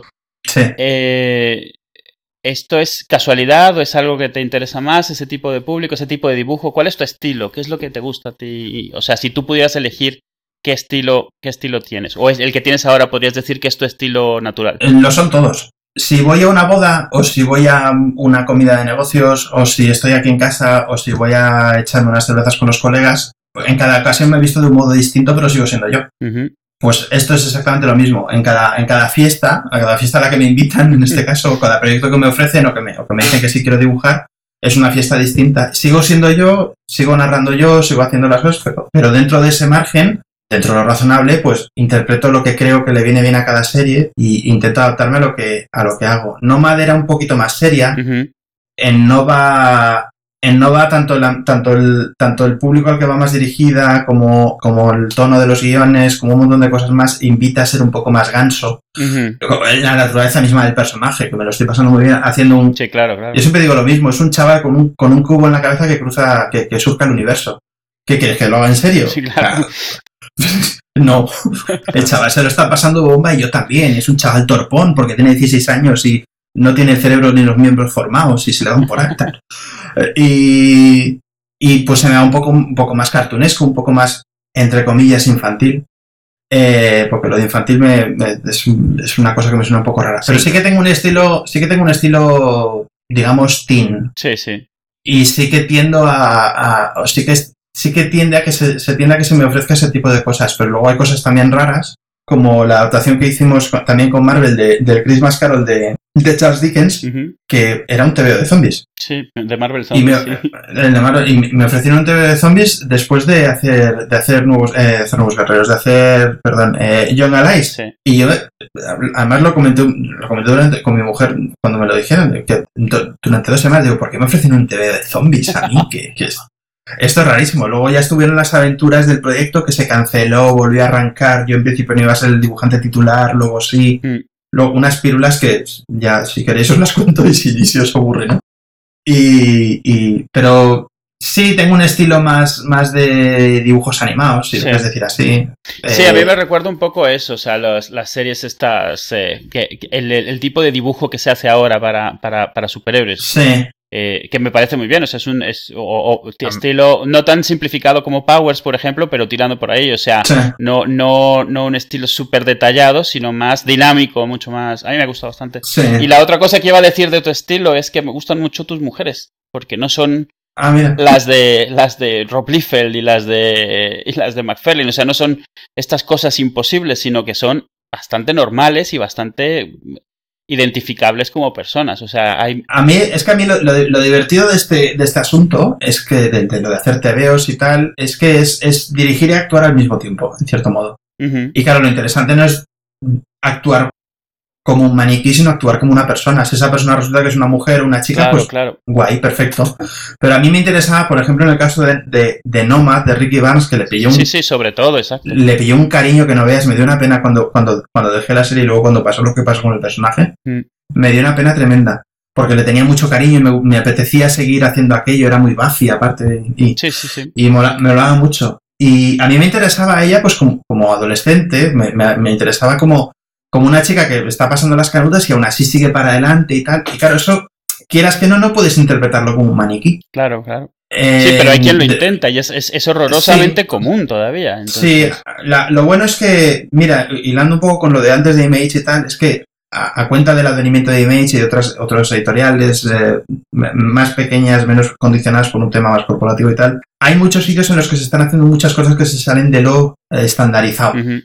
y eso informa, implementa, completa, eh, hace que haya una, corriente también que va hacia lo, hacia lo mainstream, si, lo quieres decir así, que también incorpora eso. Entonces, hay cosas que antes se hacían que ahora no se pueden hacer por el simple hecho de que ya ha habido otra gente que las ha hecho de modo distinto en otra editorial y que ha tenido un impacto y que ha tenido importancia y no puedes hacer películas igual después de que aparezca Ciudadano Kane, por ejemplo. Sí, claro.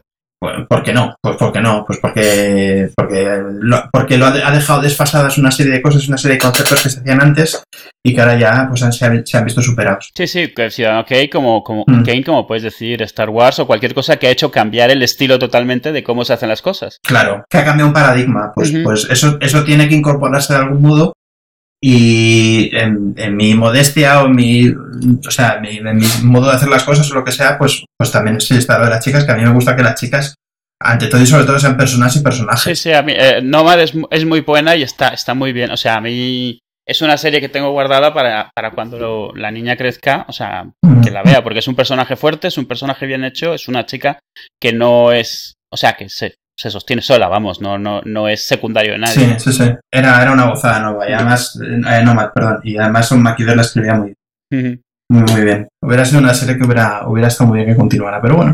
Y yo tengo más, o sea, bueno, tengo aquí preguntas hasta... era, era una... Tú, tú, tú, tú tírale. A ti, em, voy a elegir esta pregunta para ahora. ¿En qué te gustaría decir si, eh, por ejemplo, llega, acaba eh, Nova, llega a su final y eh, ¿cuál es, qué serie te gustaría que te dieran? ¿Qué personaje o, qué arco? Qué, ¿Qué te gustaría que te dieran? Dentro de Marvel, a ver, antes, antes de empezar Nova, Nova era una serie que a mí, de antes de, antes de ponerme a ella, era una serie a la que le tenía echado el ojo. Mm. Y tuve la suerte de que me la ofrecieron y, y me la pillé. Y me la pillé con ganas y antes, dentro de una planificación general de la carrera, pues era una serie puente o era una serie desde la cual, a partir de la cual, hacer unas determinadas cosas. A día de hoy, si me quedo en Nova un año más o dos años más, encantado porque me lo estoy pasando teta. Es un espacio genial para hacer según qué cosas y para pasármelo bien haciendo un cómic como a mí me gustan de este género y de este modo. Dicho lo cual, Spider-Man. Yo noto, yo a ver, es que yo no tengo mucha experiencia en cómics, pero este es un Nova que tiene 16 años y que de repente se encuentra con superpoderes y es un poco torpón y hay malos muy malos y... Y es muy, y es muy tonto y, O sea, es, es un Spider-Man clásico. Y tiene que adaptarse y me recuerda un poco a, a mucho de los orígenes de Spider-Man. Sí, ese es, es, es, Spider tiene mucho de Spider-Man y claro, se, se encuentra con poderes cósmicos y a veces pues se pasa de frenada mm. y mete mucho, mete mucho, mucho la pata, pero una mm. cosa bárbara. Muy chulito en algunas cosas. Y, lo divertido del asunto es precisamente que es muy chulito, mete la pata y luego se, la, se las dan, pero bien. De hecho, se cruza con Spider-Man y dice: pues, pues me voy, pues me voy a Nueva York a combatir el crimen, ¿no? Y está Spider-Man ahí. Y le canta a las 40, aunque en ese momento es el, Doctor Octopus, pero bueno. pero ya te digo, más allá del hecho de que en, Nova me encuentro como en casa y me lo estoy pasando bomba y la, conjunción con el guionista y con el equipo con el equipo editorial y todo esto es, es magnífica. A mí me gustaría mucho hacer Spider. man mucho, mucho, mucho, mucho. Mm. Y, me gustaría mucho también, lo que pasa es que soy consciente de que no soy dibujante para, eso, me gustaría muchísimo hacer Superman. Mm. Uf, Superman, eh, tal como lo veo yo, es como un santo grial de... O te tiene que tocar la lotería para que te hagan, te digan, vas a dibujar Superman. Es un, es un bicharraco, es que además está en una situación editorial un poco rara, un poco mm. compleja ahora mismo. explícanos. Bueno, pues se cerraron el universo DC clásico, lo reiniciaron hace... Con lo del nuevo 52, ¿no? Sí, hace dos, tres años. Con, con resultados mixtos. Eh, sí, bueno, sí. mitad caca y mitad asco. Y, y el, Superman que se, está, que se está haciendo ahora a mí es un personaje que me desagrada profundamente. Sí, la verdad es que... Y que tiene mucho que ver también con el personaje de la película y no es el personaje, esto ya son, estas ya son idas de olla monumentales de, de, un tío que se pasa 10 o 12 o 15 horas en, la mesa de dibujo que no tiene otra puñetera otra cosa que hacer aparte de pensar en estas cosas. Eh, soy de la opinión de que, de que, de que los cómics, como toda expresión cultural, son un pulso de, la sociedad tal y como existen en un momento dado, tal y como es. Y que a veces producen lo que la gente pide y a veces deberían producir lo que la gente necesita. Claro. Y, y ahora mismo mm, hace mucho tiempo que soy de la opinión de que hace falta, hace falta Superman. Hace falta el cuento de Superman, hace falta la narración de Superman, la, el, el, la historia de Superman, el, esa esperanza definitiva, ese, ese tipo que, que, nos ayuda y nos defiende y nos inspira, que no me a mí me mola mucho Batman, que es el opuesto, el, opuesto, me, me, flipa, me encanta, es, es, es, probablemente mi personaje favorito del, del cómic. Pero hace falta, nos hace falta Superman y nadie cuenta Superman como creo yo que debería contarse Superman. Sí, algo, alguna vez hemos hablado de Marvel y DC y yo, yo siempre opino, yo siempre, o sea, yo siempre he leído Marvel y DC y aunque siempre he sido de DC, admito que Marvel lo hace mucho mejor desde hace mucho tiempo. O sea, me refiero, querer a sus franquicias y venderlas bien y saber darles cariño. Pero. Y probar, y probar cosas y Tomarse, tomarse a sí mismo no excesivamente en serio, que también es una cosa que me agrada. Pero, pero DC siempre, siempre, lo que sí siempre ha logrado es, ha sabido mucho más plasmar iconos en sus personajes. O sea, tú puedes coger a la Liga de la Justicia, a la de verdad, y, representar a cada uno de ellos con un concepto y, funciona, ¿vale? O sea, esperanza, eh, yo qué sé. Y no hace, no, hace tanto que se hizo muy bien, Grant Morrison lo hizo perfectamente. Sí, sí, a mí, para, para mí el Superman de, de John Byrne y esa, mientras fue ese Superman, para mí estuvo muy bien hecho. El, después del reboot, sí, sí, igual que antes de ese reboot, era, no, no lo encontraban. Para mí John Byrne y, y, todos los que han venido después, antes de los 52, lo han hecho mucho mejor de cualquier antes y después. Sí, ese, ese, ese All Star Superman de Grant Morrison, que es una, es una maravilla. Esa es una canción de amor para Superman, es, totalmente. Es, es, muy referencial, muy metalingüístico, pero, pero es, una, es una gozada. En esa, en esa colección está la escena de Superman, que además en, en, en, el, en el recopilatorio de tapadura del, y supongo en el tapadura también, hay un, hay un prólogo de Mark Waid que también lo dice, que me alegro mucho leérmelo y decir, mira, mm. la misma escena que decía yo. Hay una escena en este TVO que es cuando, cuando Superman llega a una, a una cornisa y llega donde una chica que está a punto de suicidarse y le dice siempre hay esperanza y la niña, la, niña no se suicida porque llegó Superman y la ha convencido de que hay esperanza. Ese es Superman, no el señor enfadado hipertrofiado de la película de Man of Steel, que me da mucha rabia porque ese no es Superman. Muy espectacular, muy tal, muy, muy, mucho, muy, conflictuado, muy no sé qué hacer con mi vida, pero no es exacto, no es Superman. El otro día, el otro día tenía una conversación con, con- con otro excelente dibujante, Javier Garrón, hablando de este tema y tal. Y yo, yo le decía, digo, es que en mi, en mi opinión, Superman solo tiene una pregunta que tiene sentido. Solo hay una pregunta que se le puede plantear que tiene sentido. Es, ¿lo vas a permitir? Mm, Ante, ante una injusticia, ante la desesperanza, ante el más terrible de los cataclismos y de la caída completa de la humanidad y de la madre que lo parió, ¿lo vas a permitir? Y Superman responde que no. Esa es, esa es la única comida de coco que tiene Superman. Del mismo modo que un, que un si le preguntas a un, a un eh, bombero si va a permitir que se muera la gente que está dentro de ese, de ese edificio en llamas, ¿lo vas a permitir? Pues claro que no. Irá ahí y lo rescatará e intentará salvarlos. Pues Superman igual. Sí. Y es, es un cuento, es una narración, es un, es un tono y un pulso que no se está tocando últimamente en ningún lado, en, en ninguna, en ningún tipo de narración, ni en televisión, ni en, ni en, ni en cine, ni en, ni en cómic, ni, ni, y es, es un cuento que he hecho, he hecho en falta, que Mm. creo que estaría bien que estuviera por ahí. Sí, yo creo que estamos de acuerdo. Y otra pregunta, has comentado All Star, All Star Superman, has comentado Sí. ese Dark Knight Returns y tal. ¿Cuáles serían más o menos un- tus, tus arcos o tus eh, series o tus, no sé cómo les llamáis, favoritas, es decir, series? Así en general, Sí, eh, de superhéroes o, de, yo qué sé, de, si o está del mundo mundial. del mundo mundial, si está dibujado y está en un papel. Joder, pues el, el Little Nemo en Slumberland, eso es, eso es una gozada. El Spirit de Will Eisner, eh, Watchmen, el Dark Knight. Te vas, a, te vas a- te vas a los clásicos, ¿eh? Sí, es que eh, los clásicos es que son muy, son clásicos Por algo son los clásicos, claro. por algo. Tú te, tú te echas a la cara, tú te echas a la cara el Little Nemo en Slumberland y eso es Sí, es precioso. Eso es apabullante. Eh, el otro día estaba viendo un, eh, un documental sobre la vida de, de- de los tres Roosevelt, de Theodore Roosevelt, eh, Franklin Delano Roosevelt y, y Eleanor Roosevelt. Y ponían de vez en cuando pues, eh, portadas, caricaturas, eh, portadas del New Yorker, por ejemplo, caricaturas políticas de estas que tienen tanta tradición en Estados Unidos con, con caricaturas de estos, de estos tipos y tal. Y claro, te encuentras cosas y te encuentras soluciones gráficas que te dicen que lo han hecho anteayer y te lo crees. Eh, está todo inventado y está muy bien inventado y son clásicos por algo. Sí. Y toda esta gente lo hacía muy, muy bien. Pero yo que sé, la guerra Kree Skrull, eh, Si tuvieras, si tuvieras que escoger, no sé, alguna saga o alguna novela para alguien que no lee cómics, que normalmente en qué caes? Yo sé que yo caigo siempre en los mismos cuatro o cinco, dependiendo de la persona. O sea, es típico que digan, yo que sé, eh, Preacher, Transmetropolitan, que son relativamente recientes, es más probable Sí. que alguien se identifique con el estilo y tal. Y ya si le gusta empezar a tirar de otra cosa y tirar de los clásicos, y si Mouse, y si Watchmen y tal. Pero ¿Tienes algunos en los que caigas, algunos que, que, que suelas recomendar? pues mira, por ejemplo, Muerte, el alto coste de la vida, de Gaiman y Bacalo, es una obra que suele enganchar bastante. ¿Qué más? ¿Qué más?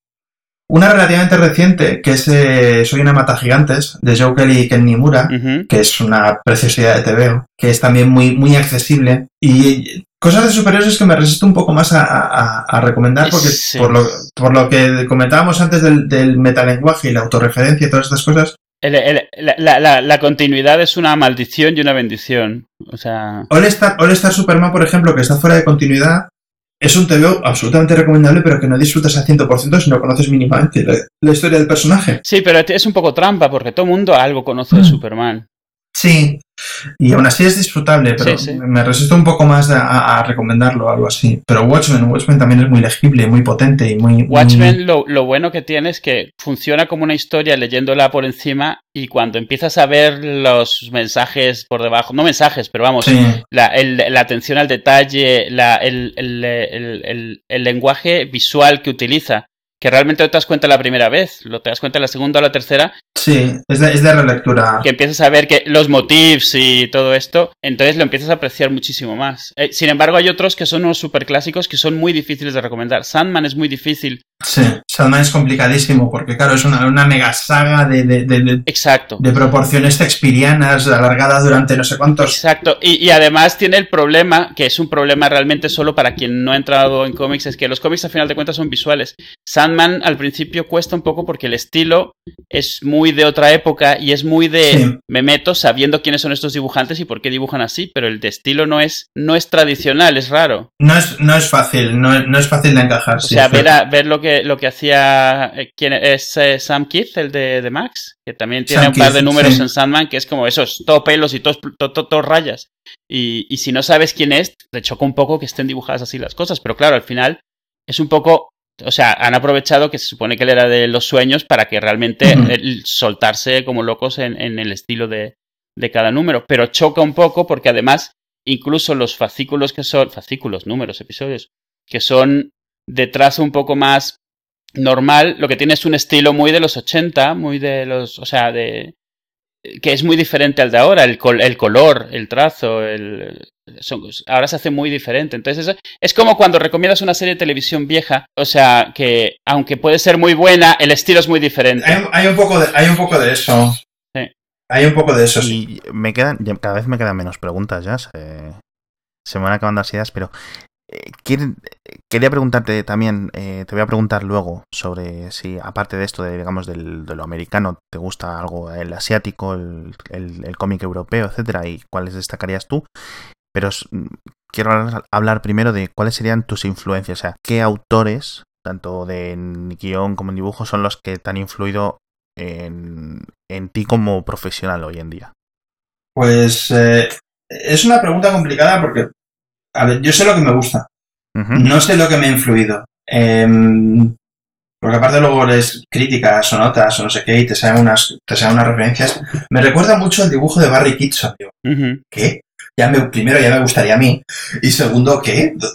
¿Dónde? ¿Lo has visto? Dime, explícamelo. Eh, no sé. Mmm, hace poco, tengo, tengo que acabarlo, por cierto, un artículo para un, para un amigo un, en un cómic de Batman que se supone que pues cada, cada articulista narra un, en un, perdón, en un libro sobre Batman. Uh -huh. Cada articulista narra un poco pues su relación con el personaje de Batman, su primer contacto, etcétera, etcétera. Y yo acabé recurriendo a, a, a, pensando en este artículo, en el tema de este artículo, me acabé dando cuenta que, que a mí cuando se me tatuó, el Batman que se me tatuó y cuando se me tatuó de verdad, fue cuando vi en una revista que se llamaba Comics Scene de hace la tira de tiempo que apareció una vez un número en el, en el kiosco de mi pueblo, apareció un artículo sobre una serie de animación de Batman. Esto tendría uh, 16 años. Yo abrí aquello y me encontré con el Batman de Bruce Timm sí. y aquello ah, me despeinó. o sea, me, me, me, quedé flipado, digo, no. Y para mí, en mi cabeza gráfica, Batman es ese.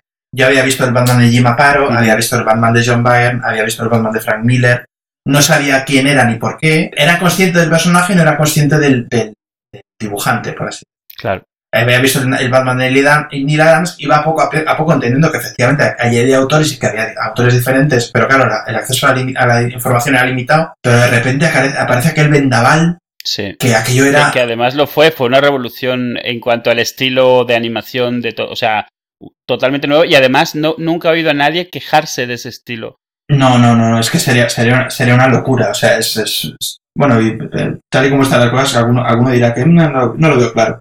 Pero aquello fue, aquello fue tremendo. Me acuerdo de aquel número con toda la alineación de los personajes allí puestitos y digo, Dios mío, esto es, esto es, esto es tremendo. Mm. Y yo creo que si hay alguna influencia, o si puedo dar alguna influencia, sería, sería aquel número de la Comics Scene en la que aparecen los dibujos de, de Bruce Timm de, de, Batman. Que como que me, me clavó gráficamente una, una, determinada serie de cosas. Pero a partir de ahí, no sé, eh, Mike Beringo. Mike Beringo supongo, es muy sí, tiene, tiene un estilo muy propio también por ejemplo. Y luego, ya te digo, sé lo que me gusta, me gusta muchísimo ahora mismo Stuart Timonen y, y, y Sara Pichelli y toda esta gente, es una gente que dibuja como aviones, que ya me gustan a mí parecerme a ellos.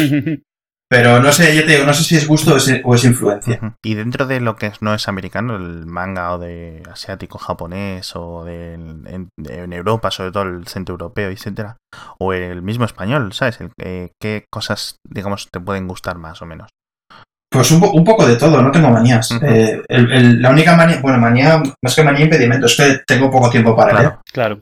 Entonces, eh, no, no, puedo leer tanto como quisiera y está la cosa como muy escogida. Y por lo general lo que hago es remitirme a lo que me recomiendan amigos que han, que han leído algo. Ken Nimura, que hablábamos de él antes con lo de Soy una mata gigantes, me, me recomendó un manga que se llama I Am a Hero Ujú. Ah, sobre una, una invasión zombie en, en Japón, que es bien, algo que conozco, bien. Y me dice, léete los primeros números, que es muy divertido ver el primer impacto sobre la población japonesa y cómo son ellos de una invasión zombie, cómo la gente no, no, no le pega a los zombies porque es de mala educación y cosas de estas. Sí, o sea, va como en el Eh. tren y hay zombies y es como... Oye, se- No, no, que no le digas nada, a ver si te vas a meter un lío, no sé qué. Y, es, y, y me, me lo estaba leyendo y a partir de, aparte de, de querer partir la cara al protagonista, que es inaguantable, con, con, con, o sea, con cierto sentido, tiene sentido que lo sea, eh, me parece un TVO monumental. Está Eh, muy bien. O sea, para, es yo, eh, buenísimo. es, es cierto que me pasa un poco lo que a ti, tienes poco tiempo para leer y Mm. tienes que empezar a leer algo que te guste mucho. Y I Am a Hero eh, me gustó mucho, mucho. O sea, Está, está muy bien. recuerdo haberme bien. metido como un atracón como de 60, 70 capítulos seguidos de The Walking Dead, o de 70 números, como decís vosotros, Y encontrarte esto y el contraste, dos formas tan distintas de encontrar algo de Tremendo, zombies, tremendo. es, está muy, muy bien. Y pues no sé qué más, qué más me he leído últimamente. Me he leído Los Surcos del Azar de Paco Roca, me parece un tebeazo como la copa de un pino. Eh, El invierno dibujante también de, de Paco Roca. Ken Games, Home, Ahí ya más perdido. son, son muy buenos tebeos que gráficamente son un cañonazo.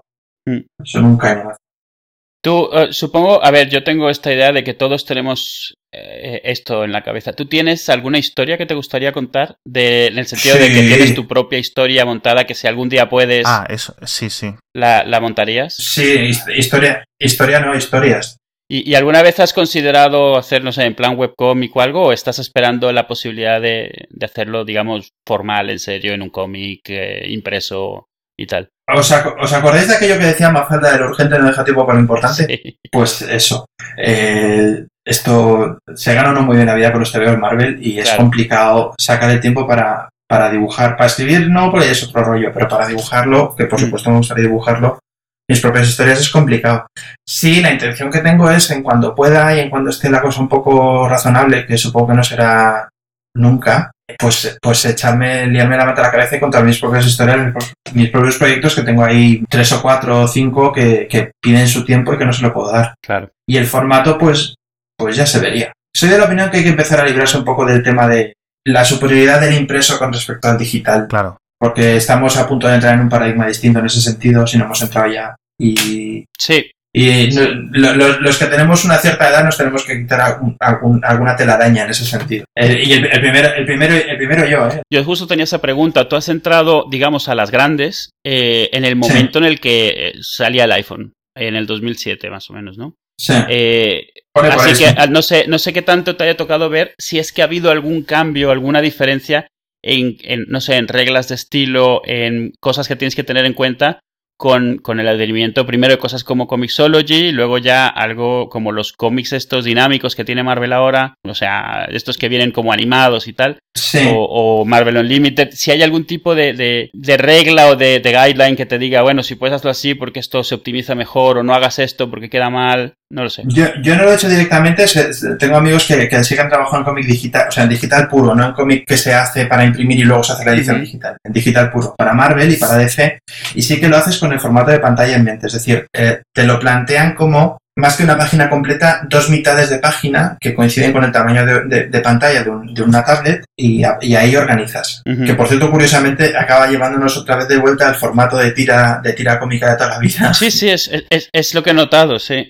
es muy, es muy divertido como todo, todo cambia para seguir siendo lo mismo. ¿eh? Es salado. En ese sentido, en- o sea, para productos específicos sí que hay instrucciones. Para cosas que se reutilizan, por así decir, eh, no tanto. No sé, soy de la opinión de que las entregas, las entregas mensuales o semanales de cómic se acabarán haciendo digitales y luego se editarán recopilatorios físicos. Sí. Los trade paperbacks será el único material impreso que, que habrá. O sea, será como, como una edición de, de especial, como hoy en día te puedes comprar a lo mejor un DVD solo si sale con una caja especial o con algo así. Sí, a- algo así, algo así. Lo único que eso, tu, tu ración mensual de superhéroes o de lo que sea, pues, pues te la bajarás, te la bajarás de la editorial y ya está. Yo algo que he visto mucho, pues, o sea, la idea de Marvel, Creo, creo yo, ¿eh? la- Pero- yo lo he visto, o sea, con la Marvel Unlimited, por ejemplo, yo puedo volver a leer cómics. O sea, sí. yo antes gastaba eso, o sea, de esas típicas personas que se compraban 40 cómics al mes eh, en, un, ma- en un mal mes. Eh, y claro, llega un momento en el que las realidades de la vida te hacen que no puedes gastar esa cantidad de dinero. Eh, hay un plan de suscripción tipo Marvel Unlimited que me asombra que DC ni siquiera se le ocurra hacer algo igual, me parece que está como a huevo. pues no lo hacen, y sobre todo con esa, esa, hemeroteca tan antigua que tienen con tantas cosas. Efectivamente. Oye, lo tienes ahí puesto, o sea, es, es dinero gratis, ¿sabes? Haces una aplicación que eh. acceda a lo que ya tienes digitalizado. Y, tan contentos si estás ahí haciendo que haya un material que se mueve, porque además es que se mueve porque, porque, porque hay ediciones de clásicos y se venden. Claro, claro. Y, eh, bueno, pues cuando queráis, si queréis. Pero bueno, también es verdad, también es verdad una cosa que hay que tenerlo en cuenta que todo ese material no es, no es digital, hay que pasarlo a digital. Sí, bueno, yo asumo que la mayoría tienen escaneado prácticamente todo a estas alturas del partido. No te creas. ¿eh? Porque esa era justo mi pregunta. Tú como dibujante de, de, de, Marvel, o sea, dibujante ya en una serie, en un cómic de perfil mediano alto, ¿tú tienes acceso a algún tipo de biblioteca histórica o, cuenta gratis de Marvel Unlimited? No lo sé, como... No, directamente no, pero lo que pido me lo dan. Vale, pero, pero es eso, no tienes un sitio al que vas y está todo. ¿Tú pides? No, no, no. Tengo, sí, sí tengo Sí tengo una serie de recursos, una serie de recursos en plan, pues en el FTP hay una serie de cosas, modelos en 3D, etcétera, de documentación general que sí que sí que hay para usar. Que pueda ir a la biblioteca de Marvel y sacar el número 34 de Vengadores de 1987 para ver el color de la coquilla que llevaba el Capitán América en la... Hmm. No, pero vamos, si lo pido me lo dan. No. Y esa, esa es la otra. eso si no, si no lo encuentro yo antes, claro, que también. Si algún día necesitas saber, yo qué sé, qué raza es Cosmo o cuánto mide eh, Rocket o sea, es, mejor irte a Marvel, a las eh, enciclopedias estas que tiene, o irte a la Wikia directamente, que está mejor documentada. Yo le pregunto al editor, ¿Mm? Sí, yo le pregunto al editor, ¿hay referencia de esto? Oye, ¿hay referencia de, tamaños relativos de esto? Pues sí, pues no, haz lo que te dé la gana. pues yo, hago lo que me dé la gana y punto. Y si la hay, pues me la encontrarán seguro. Sí, bueno, yo, o sea, con Rocket hacen lo que les da la gana. Cada, a veces tiene sí. a veces no tiene cinco, a veces tiene patillas, a veces no tiene patillas. Es como... claro, pero, pero esa, es, la gracia también. O sea, que haya diferentes artistas haciendo diferentes versiones del mismo personaje que sin embargo siga siendo el mismo. Sí es lo guay, es lo divertido, que haya esa libertad, que, que, coexistan el, el, Rocket de Sara Pichelli, mm, modestamente mi Rocket, y el, y el Rocket de, de, de Scotty Young, que es completamente distinto. Mm. Es lo, es lo, es lo divertido, ya te digo, es lo que me gusta de Marvel, que no se toman a sí mismo demasiado en serio y por lo tanto pueden hacer este tipo de cosas. ¿Hay, ¿Hay algún, ahora algún escritor con el que te gustaría trabajar? A mí me gusta, por ejemplo, mucho lo que está haciendo Gail Simón, por poner un ejemplo, no sé, o sea, me imagino que vosotros tenéis que tener favoritos también. Sí. ¿Hay alguien con quien te gustaría trabajar, que te gustaría dibujar sus, historias? Mira, te, respondo lo mismo que lo de antes con lo de los personajes. Hasta que llegué a Nova, había unos cuantos.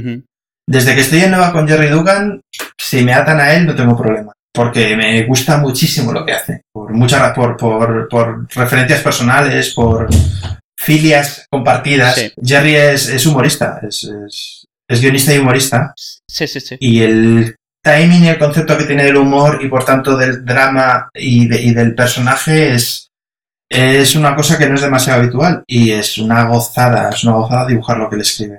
Me lo paso muy bien. Aparte de eso, me gusta mucho lo que hace Dan Slot. Slot, Slot con doble T, ¿verdad? Sí. Hombre, a uno siempre le gustaría hacer un Alan Moore, le gustaría hacer un Morrison, una cosa de estas, ¿sabes? Sí, claro, hombre. Lo, damos, por hecho. No sé, pues, ¿qué, te diré yo? Matt Fraction, mm. gente así. y luego sí, pues Gail Simon casi que lo que toca lo hace divertido y lo hace bonito sí, también. Sí, sí, yo soy fan suyo, además en Twitter, porque este, esto, todo el tiempo es cachondeo. O sea, sí, eso es muy divertido. Se lo pasa genial. Y, pero hay mucha, hay mucha gente con la que. Y luego los que no, los que no sabes, que eso es lo divertido. Mm. Que lo, divertido son las sorpresas. Nomad fue una sorpresa. Mm. Nomad fue mi primer encargo de una serie remotamente parecida a regular, hasta entonces solo había hecho números, números sueltos, rellenos y tal. Y me, me dijeron, oye, ¿te gustaría hacer una serie? O una minita. Hombre, sí, claro que sí, encantado de la vida. ¿De, qué personaje es? ¿Te acuerdas, de, ¿Te acuerdas del Buki de Rob Liefeld? La niña que era el Buki de Rob ah, Liefeld, el Capitán América de Rob Liefeld. Eso fue en Heroes, Reborn, ¿no? Que fue donde sí. Yo cuando, cuando leí aquel mail se me, cayó, se me cayó el alma al suelo. Dios mío. ¿Un personaje de Liefeld? Claro que vas a decir que no, pues no. dices, no, encantado de la vida. Y me, me, me, pues me presentan al guionista y tal. Yo a Sean le conocía muy, muy, muy parcialmente. Y me llega el primer guion y digo, esto es, esto es, esto es Buffy. esto es Buffy pero bien, o sea, Sí. que ya está bien Buffy, ¿no? Pero, pero esto es una gozada, esto es una pasada, esta chica existe, esta chica es de verdad. Mola. Este es un personajazo. Las sorpresas son lo más divertido. El, el Marvel Zombies Christmas Carol fue un sorpresón. Hmm. Un sorpresón, porque empiezas por, la, por decir, bueno, ¿y esto? Y Jim McCann, el guionista, acabó siendo uno de mis guionistas favoritos y el TVO es uno de mis TVOs favoritos. Y probablemente hasta la llegada de Nova, pa- pa- para mi gusto, era lo mejor que había hecho. Los menús están muy bien, pero las sorpresas están mejor. No, eso está muy bien porque, a ver, algo que sí cansa cuando estás muy pendiente de este mundillo es la cantidad de gente que, que habla mierda de con quién trabaja. O sea, de, de- de- de- o sea, no en el momento, porque obviamente nadie, pero se sale y resulta que siempre se llevaron mal, que nunca se pusieron de acuerdo, que no le gustaba lo que escribía uno, al otro no le gustaba lo que dibujaba el otro, qué tal. Entonces da gusto ver, o sea, eso, que eh, cuando sí que está funcionando, Ujú. tanto que funciona, que con donde estás es donde quieres estar en ese momento, al margen de que luego llegue algo mejor. Yo he tenido la suerte que todos los equipos con los que he trabajado, tanto editoriales como artísticos, eran todo gente súper maja. Hasta, hasta los malos momentos, hasta los momentos de complicaciones, que los hay, como es normal, porque pues pasan cosas, hay retrasos y problemas y tal. Hasta eso se, se hacen muchísimo más llevaderos y todos los equipos con los que he trabajado han sido de gente, primero, muy, muy profesional, rematadamente profesional, y segundo, súper maja. Muy agradable trabajar con ellos. Hasta llegar al epítome ahora mismo, que es, que es el equipo de Nova, que, que es muy genial. Eh, yo tengo yo tengo dos preguntas más, pero no sé, Alex. Yo solo, y, y ya tengo una última, pero vamos, la, la mía la vamos a dejar para el final.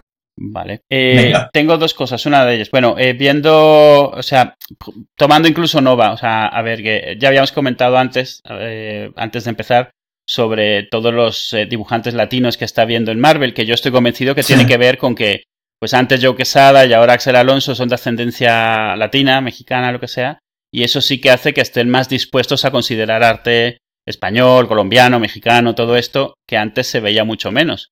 Eh, pero el punto, o sea, no voy por ahí. Cuando estaba viendo los diferentes artistas que han estado en Nova, estaba viendo, pues eso, Paco Medina, Juan Blasco, Sí. eh, David López, David Curiel, Marte Gracia, y lo que me di cuenta es que todos, absolutamente todos, tienen página en DeviantArt donde ponen su trabajo y, y bueno, Sí. tal.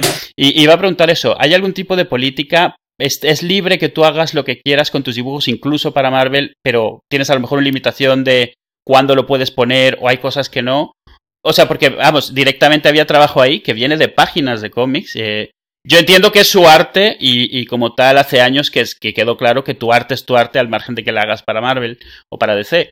Pero aún así, me imagino que hay algún tipo de NDAs o cosas así. Y más allá de eso, son, es- son tus muestras para conseguir trabajos Sí, futuros. es tu portfolio. Eh, Claro, exactamente. No, el único, el único límite que hay es el razonable, que es que no lo edites, no lo publiques antes de que salga publicado. Es lo, es lo único que hay. Es decir, mm, si sale dentro de dos meses esta, esta página que te ha, quedado de, te ha quedado de coña, pues hombre, hasta que no la publique Marvel en una preview o la publique impresa, pues no la enseñes tú porque es material inédito. Pero a partir de ahí sí tienes libertad para enseñar lo que quieras. Y claro. eso, considerando derechos, tú mantienes derechos de las cosas, o sea, son tuyos los derechos de lo que tú haces, al margen de que es trabajo de varios, pero la, la parte que tú haces, ¿hay algún tema de derechos ahí o tú cedes los derechos a Marvel? Sí, no, a ver, tú, de- tú cedes los derechos de la- del aprovechamiento comercial. O sea, a ti te, te contratan para un trabajo, un, un work for hire, Ujú, y, y- y contratan o te, compran, por así decir, el, el uso del- de, lo que haces. Lo que pasa es que desde hace ya un- una buena cantidad de tiempo, lo que, lo que me pertenece a mí es la pieza original de arte. Es decir, el, el- el dibujo. El, el- el objeto físico del dibujo, eso es mío. Y de hecho, mm, uno de los de las vías de entrada de dinero más así, más que hay es la venta de originales. Ujú, Sí, sí. Yo lo que no puedo hacer es reproducir esos originales y sacar aprovechamiento comercial además con personajes que pertenecen a ellos, pero el, el- el- el objeto físico de arte, por así decir, ese sí es mío. El, el aprovechamiento comercial, en virtud de un acuerdo de, de work for hire, de trabajo contratado, pues es- les pertenece a ellos porque además es con material con copyright suyo y etcétera, etcétera. ¿Y qué pasa, por ejemplo, no sé, con Benito Serrano, por ponerte un ejemplo?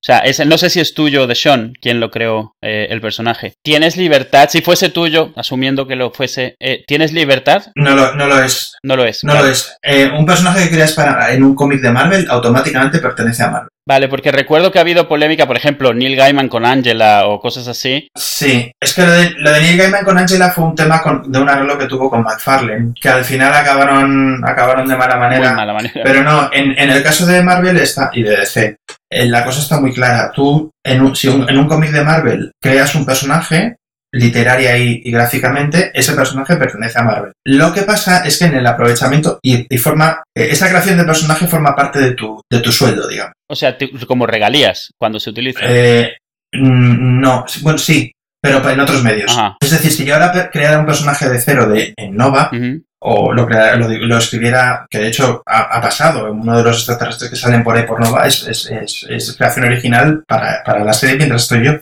Ese personaje pertenece a Marvel.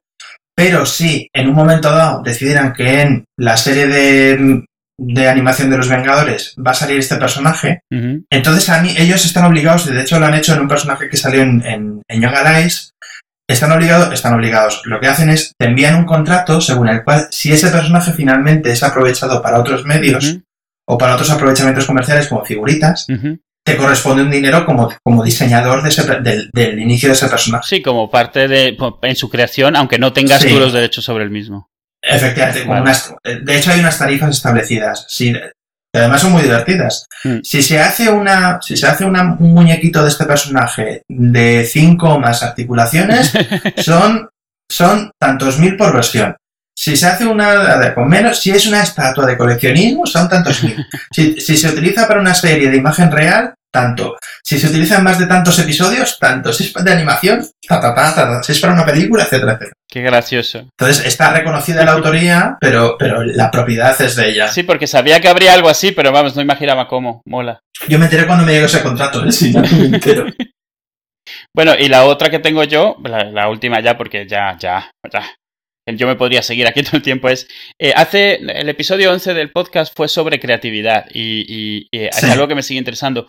Tú tienes un trabajo un poco duro, o sea, tú tienes que ser creativo bajo demanda con una fecha límite. ¿Haces algo para poder. eh, eh, ¿Tienes algún tipo de truco para poder ayudarte cu- en- en- cuando tienes algún tipo de bloqueo? cuando Porque tú tienes que ser creativo, tengas o no tengas ganas. Lo que te pregunta Edu es que si te drogas. No. no. Además es que tengo la desgracia que soy, soy uno de los pocos dibujantes del país que trabaja sin café, porque soy hipertenso y no puedo tomar café. Pero lo, es, lo tuyo ya es como es masoquista, lo, ¿eh? es lo puto peor. Es lo puto peor. Eh, mm, a ver, es que el- lo de la, la creatividad y las musas y la inspiración y tal, creo que está un poco sobrevalorado, la verdad. Mm. Yo, yo hay una cosa que, que ahora ya empiezo a tener una edad de canas y tal, cuando vienen los chavales le- me permito darles lecciones mm, de- así resabidillas. Y una cosa que les digo siempre, o cuando me preguntan, es la técnica es lo que, lo que tienes que controlar para no tener que pensar en ella y poder ocuparte de las cosas importantes. Mm. Entonces, cuando te falla la creatividad, o no estás enchufado, o no te sale, o lo que sea, tienes la base de la técnica, lo que sabes de tu oficio, lo que sabes de tu negocio, que te permite basarte ahí y a partir de ahí apoyarte Ujú. e intentar sacar lo que no está saliendo. Porque la opción de que no salga no existe. Claro, claro. Porque hay que, entregar la, hay que entregar la página del día, hay que entregar a tiempo, porque si no, te quedas sin trabajo. Claro. Entonces, creo en la transpiración más que, o sea, que- más que en la inspiración. Hay momentos inspirados por razones que no alcanzo a entender, que te levantas un día y la clavas. Porque sí, porque la clavas, porque dices, mira, hoy estoy como un avión, eh, yo qué sé. Has leído un TV que te ha dejado flipado, has dormido particularmente bien. O simplemente que, que mira, que, que mm, has arrancado el número de este mes y llevas cinco páginas y en la sexta, pues ya has calentado y aquello está fresco, y ya sale en la línea tal, y cae y dices, coño, qué bien está quedando esto. Sí, no, no, y, y, a ver, yo lo comparto porque, a ver, yo no, no, no soy creativo en ese sentido, pero soy programador y, o sea, pero por sueldo, o sea, tengo que entregar cosas también y es lo mismo. Es... Entonces, entonces, entonces eres creativo, porque es, es- es- lo que pasa es que es- la obra final es distinta. Sí, claro, pero eso es a lo que me refiero. O sea, yo tengo que entregar algo el viernes. O sea, la diferencia, si estoy inspirado o no, es que quedará pues normalito, pero hará lo que tiene que hacer. O de repente se me ocurre una rutina que dices "Mm, y hacen tres líneas lo que normalmente tomaría 400, por ejemplo. O sea, yo qué sé. O sea, es sí. otro tipo de creatividad, pero entiendo lo que dices. O sea, yo lo comparto. Pero sí que existe este fetiche de la creatividad. Sí, es una cosa. ¡Ay! El, el talento. Lo del talento también me, me hace mucha gracia. Yo no creo en el talento, yo creo en la inclinación y en la existencia. O sea, y, y, y, un- y sí, en una determinada, digamos, si lo que es decir así, configuración del cerebro que, te, que, que estás tú más inclinado hacia a, contemplar las cosas de un determinado modo y interpretarlas de un determinado modo, pero del mismo modo que otra gente está preparada o cableada para, para, para escribir como Dios manda. Claro. Yo- una cosa que yo soy incapaz de hacer. Pero yo, ya te digo, yo creo más en, en quedarte hasta que sale. A veces sale antes, a veces sale después, a veces sale sin querer. Pero es una de las gracias de este asunto, que nunca lo sabes. Y siempre tienes el apoyo eso, de la técnica, del oficio, del saber hacer, del, sepas o más o menos, yo pues menos, otra gente más, pero bueno, dices, tengo la idea de que si pulso por aquí probablemente acabe llegando donde, igual no donde quiero llegar, pero sí donde necesito llegar. ¿Te pasa alguna vez el equivalente al bloqueo de escritor que haces una escena y no te gusta, la borras otra, otra, otra, pero, otra? Pero vamos, pero vamos, yo lo llamo martes, o sea, es... sí, siempre hay un día que dices, oye, es una, me, me, tengo que hacer una camiseta con esa frase, hoy se me ha olvidado dibujar. ¿Por qué no? Porque por alguna razón, pues por lo que sea, no, no, no, no enganchas, no enganchas hasta que enganchas. Hmm. Entonces, pues dices, bueno, pues esto ya funciona. ¿Funciona lo suficiente? O dices, ostras, mira, qué pasada. Hay, hay páginas que se hacen solas, no sabes muy bien por qué, no sabes muy bien cómo, no sabes qué, qué, cuál ha sido el elemento que te ha hecho que te enganches a esa página particularmente, porque claro, página al día, 20 páginas al Sí, mes, claro. algunas por narices tienen que ser más, eh, eh, eh, lo diré yo, rutinarias. Claro, estaba haciendo números, haces página por día, exactamente.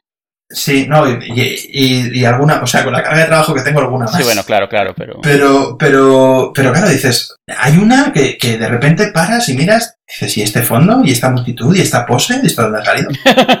Si esto yo esto no lo sé hacer. Pero bueno, ha salido, pues lo disfrutas, te das una palma en la espalda y sigues que hay que entregar, chaval. Claro, claro, sí, no te puedes tampoco ahí refocilar demasiado. Sí, no, no, no, da- no da tiempo. Hace poco lo- le, le leí a algún, a- no me acuerdo qué dibujante, en un comentario en Twitter, dice, el, el trabajo de dibujante en, en el mercado americano del cómics es lo más frustrante que existe, porque según acabas un maratón empiezas otro. Y ni siquiera, tienes, ni siquiera tienes el gusto de disfrutar del triunfo de haber acabado uno a tiempo. Y mi, ya mi última pregunta, no sé si nos quedan más, es ¿qué consejos le darías a alguien que quiera empezar? Es decir, ¿qué hacer? ¿Qué cosas has hecho tú que te has arrepentido? Es decir, ¿qué nos recomendarías? ¿Qué sí que recomendarías? Por ejemplo, hablabais de tener un DeviantArt donde vayas subiendo tus tus temas, tus, tus, eh, tus, tus Lo de obras. estar en las expos, lo de estar en las... eh, Exacto, ir a ir a reunirse. Entiendo que, por ejemplo, ser echado para adelante es muy importante en todo este mundo artístico. Y sobre todo también entiendo que el inglés es muy Eh, la hora de la comunicación. A mí un, hubo bueno, un día, yo, yo debía tener 12 o 13 años, que vinieron mis padres y me dijeron, ¿te apetece ir a clases de inglés? Y dije yo, vale. Y creo que es lo mejor que he hecho en mi vida. Sí, porque, porque ahora hablo inglés muy bien y me manejo en inglés y, y el hecho de poder manejarme en inglés y leer mis, mis guiones directamente del inglés Claro. sin necesidad de traducción ni nada y poder tratar y poder ser yo directamente que habla con los editores y con los guionistas en inglés, eso no, no tiene comparación, no tiene precio. So- sí, sobre todo porque tienen que haber matices y cosas que se perderían en una traducción, o sea... Abs- absolutamente. O sea, si se puede ir al material original, Sí. siempre es mejor, siempre, siempre, siempre. Mm. Ved, ved series y películas sin doblar, amigos míos, queridos oyentes. Que lo- el doblaje, el mejor doblaje del mundo es una puta mierda. comparado con la, ve- con la versión original y esto es así. Esto es así, Esto es así. Sí, señor. Esto es así. Consejos, ojo, pues muchos, muchos. E igual el primero y el más importante es no tener miedo al no. El, el no es una cosa intrínsecamente unida a este trabajo. Y vas a tener que escuchar muchos noes antes de que alguien te diga sí. Esto es así y no tiene por qué ser malo, porque a través de los noes aprendes. Puede ser exasperante, puede ser frustrante, pero si, si navegas a través de la suficiente cantidad de noes, llegarás a un sí. Mm. Y ese sí te vas a ver como la más dulce de las mieles eh, y va a valer la pena. Sé un profesional. Eh, esto es un trabajo. Sí. Es el puto mejor trabajo del mundo. Porque lo es. Eh, o sea, aparte de, aparte de ser el que le pinta el cuerpo a, a, a Mystic en las películas de, de X-Men, este es el mejor trabajo del mundo. Es divertidísimo. Es una pasada, es una pasada. Pero tienes que ser un profesional. Si te quieres dedicar a esto, tiene que, tienes que tener por lo menos una parte profesional que sea consciente de que es un trabajo, que es muy guay, pero que es un trabajo y que tienes que cumplir ciertas cosas. Solo puedes comportarte como un capulleta hasta cierto. Y eso implica también a la hora de presentarte y a la hora de pedir trabajo. Nadie te debe trabajo, te lo tienes que ganar tú. Y desgraciadamente es una actitud que está más presente de lo que, de lo que es conveniente para los, para los dibujantes Claro. cuando vayas a una entrevista con un editor o cuando vayas a enseñar tus muestras a alguien, primero ten en cuenta que está utilizando un tiempo que podrías estar utilizando en otras cosas en ver tu, en ver tu material y decirte algo valioso, en, algo, en darte información muy importante y que pu- te puede ser muy útil. Compórtate como si fuera una entrevista de trabajo. Mm. Leer mucho, no solo cómics. Ver, ver muchas cosas, no solo, peli- no, solo, no solo cómics, sino películas, series, Sí. eh, videojuegos, de todo tipo, de todo, de toda procedencia, de todos los temas, de todas las cosas que se pueda. eh, una cultura amplia y vasta para, para cualquier creador de cualquier tipo es fundamental, fundamental. Aunque sea para hacer TVOs. O sea, sí, yo creo que además eso, diferentes medios te enseñan muchos estilos de narrativa, Sí, muchas sí, formas de presentar. Sí, sí. y te enriquece como, como, como narrador. No hay nada peor que ser un narrador que no tiene nada que contar. Aunque sea en un TVO de un, de un chaval que se pone un cubo en la cabeza y surca el universo. Hasta para eso tienes que tener una voz. Y una voz se consigue echándole, echándole de comer a la cabeza. Rob Liefeld solo lee TVOs. Y se, y- se nota, se nota. Esto es un tipo que le fue a visitar a su casa y allí no había un puñetero libre, eran todo TV. Y, y, pues no, pues hay que, hay que, hay que tener un poco más de. Hay que tener una cosa más abierta. Mm. Y, y dibuja, dibuja, dibuja, dibuja, dibuja, dibuja. Yo no es que empezar a dibujar, yo es que no dejé de hacerlo. Todos dibujamos cuando Sí, somos todos pequeños. dibujamos de pequeños. Todos dibujamos. Lo que pasa es que en un momento dado dejamos de dibujar. O, o- o dejáis de dibujar. Yo no dejé de dibujar. Y llegó un momento en que dije, si no dibujo soy un desgraciado. Así que lo mejor que puedo hacer es dibujar para ganarme la vida. Claro. Y, y- y ya está, acabas aprendiendo, o eres el puñetero amo, que también es ese, hay casos, acabas aprendiendo lo suficiente como para poder vivir de esto y pasártelo bomba, que es, yo creo que es mi caso. Que acabo aprend- aprendiendo lo suficiente para decir, joder, mira, mira lo que hago. Mm. Qué guay, qué guay, cómo mola.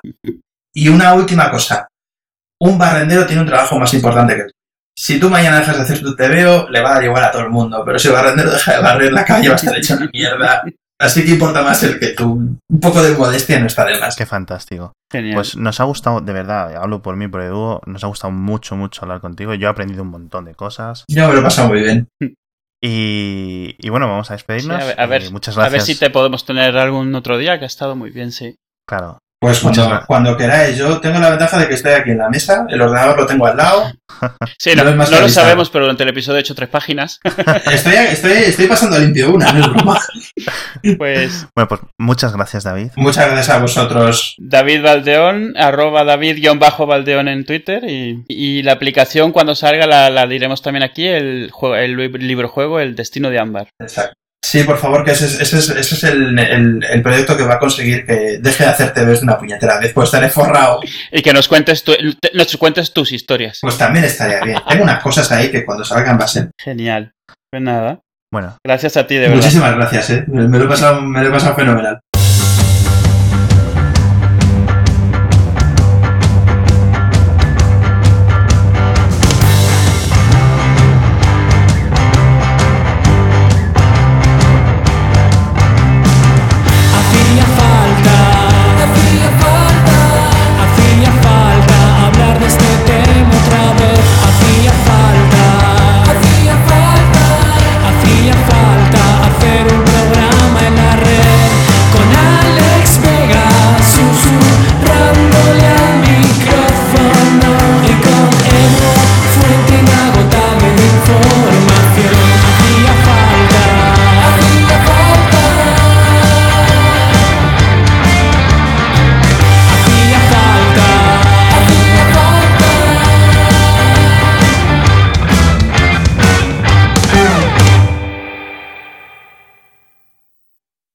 Vale, entonces como comprenderás, yo de cómics sé pues, poquito y luego ya pues Edu sabe un montón, imagino que tú también un millón.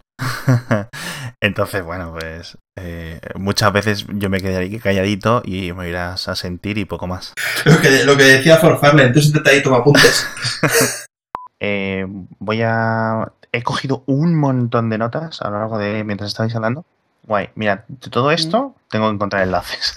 De, de lo que- Pues eso, ya, pues ya te has fijado, pues hacemos cosas como de una hora, no sé si dará para una hora total, pero vamos, Hacía falta. que no te preocupes, si vemos que, que, que no da porque ya te hemos preguntado lo que te podemos preguntar en la vida, pues que no pasa nada, ¿sabes?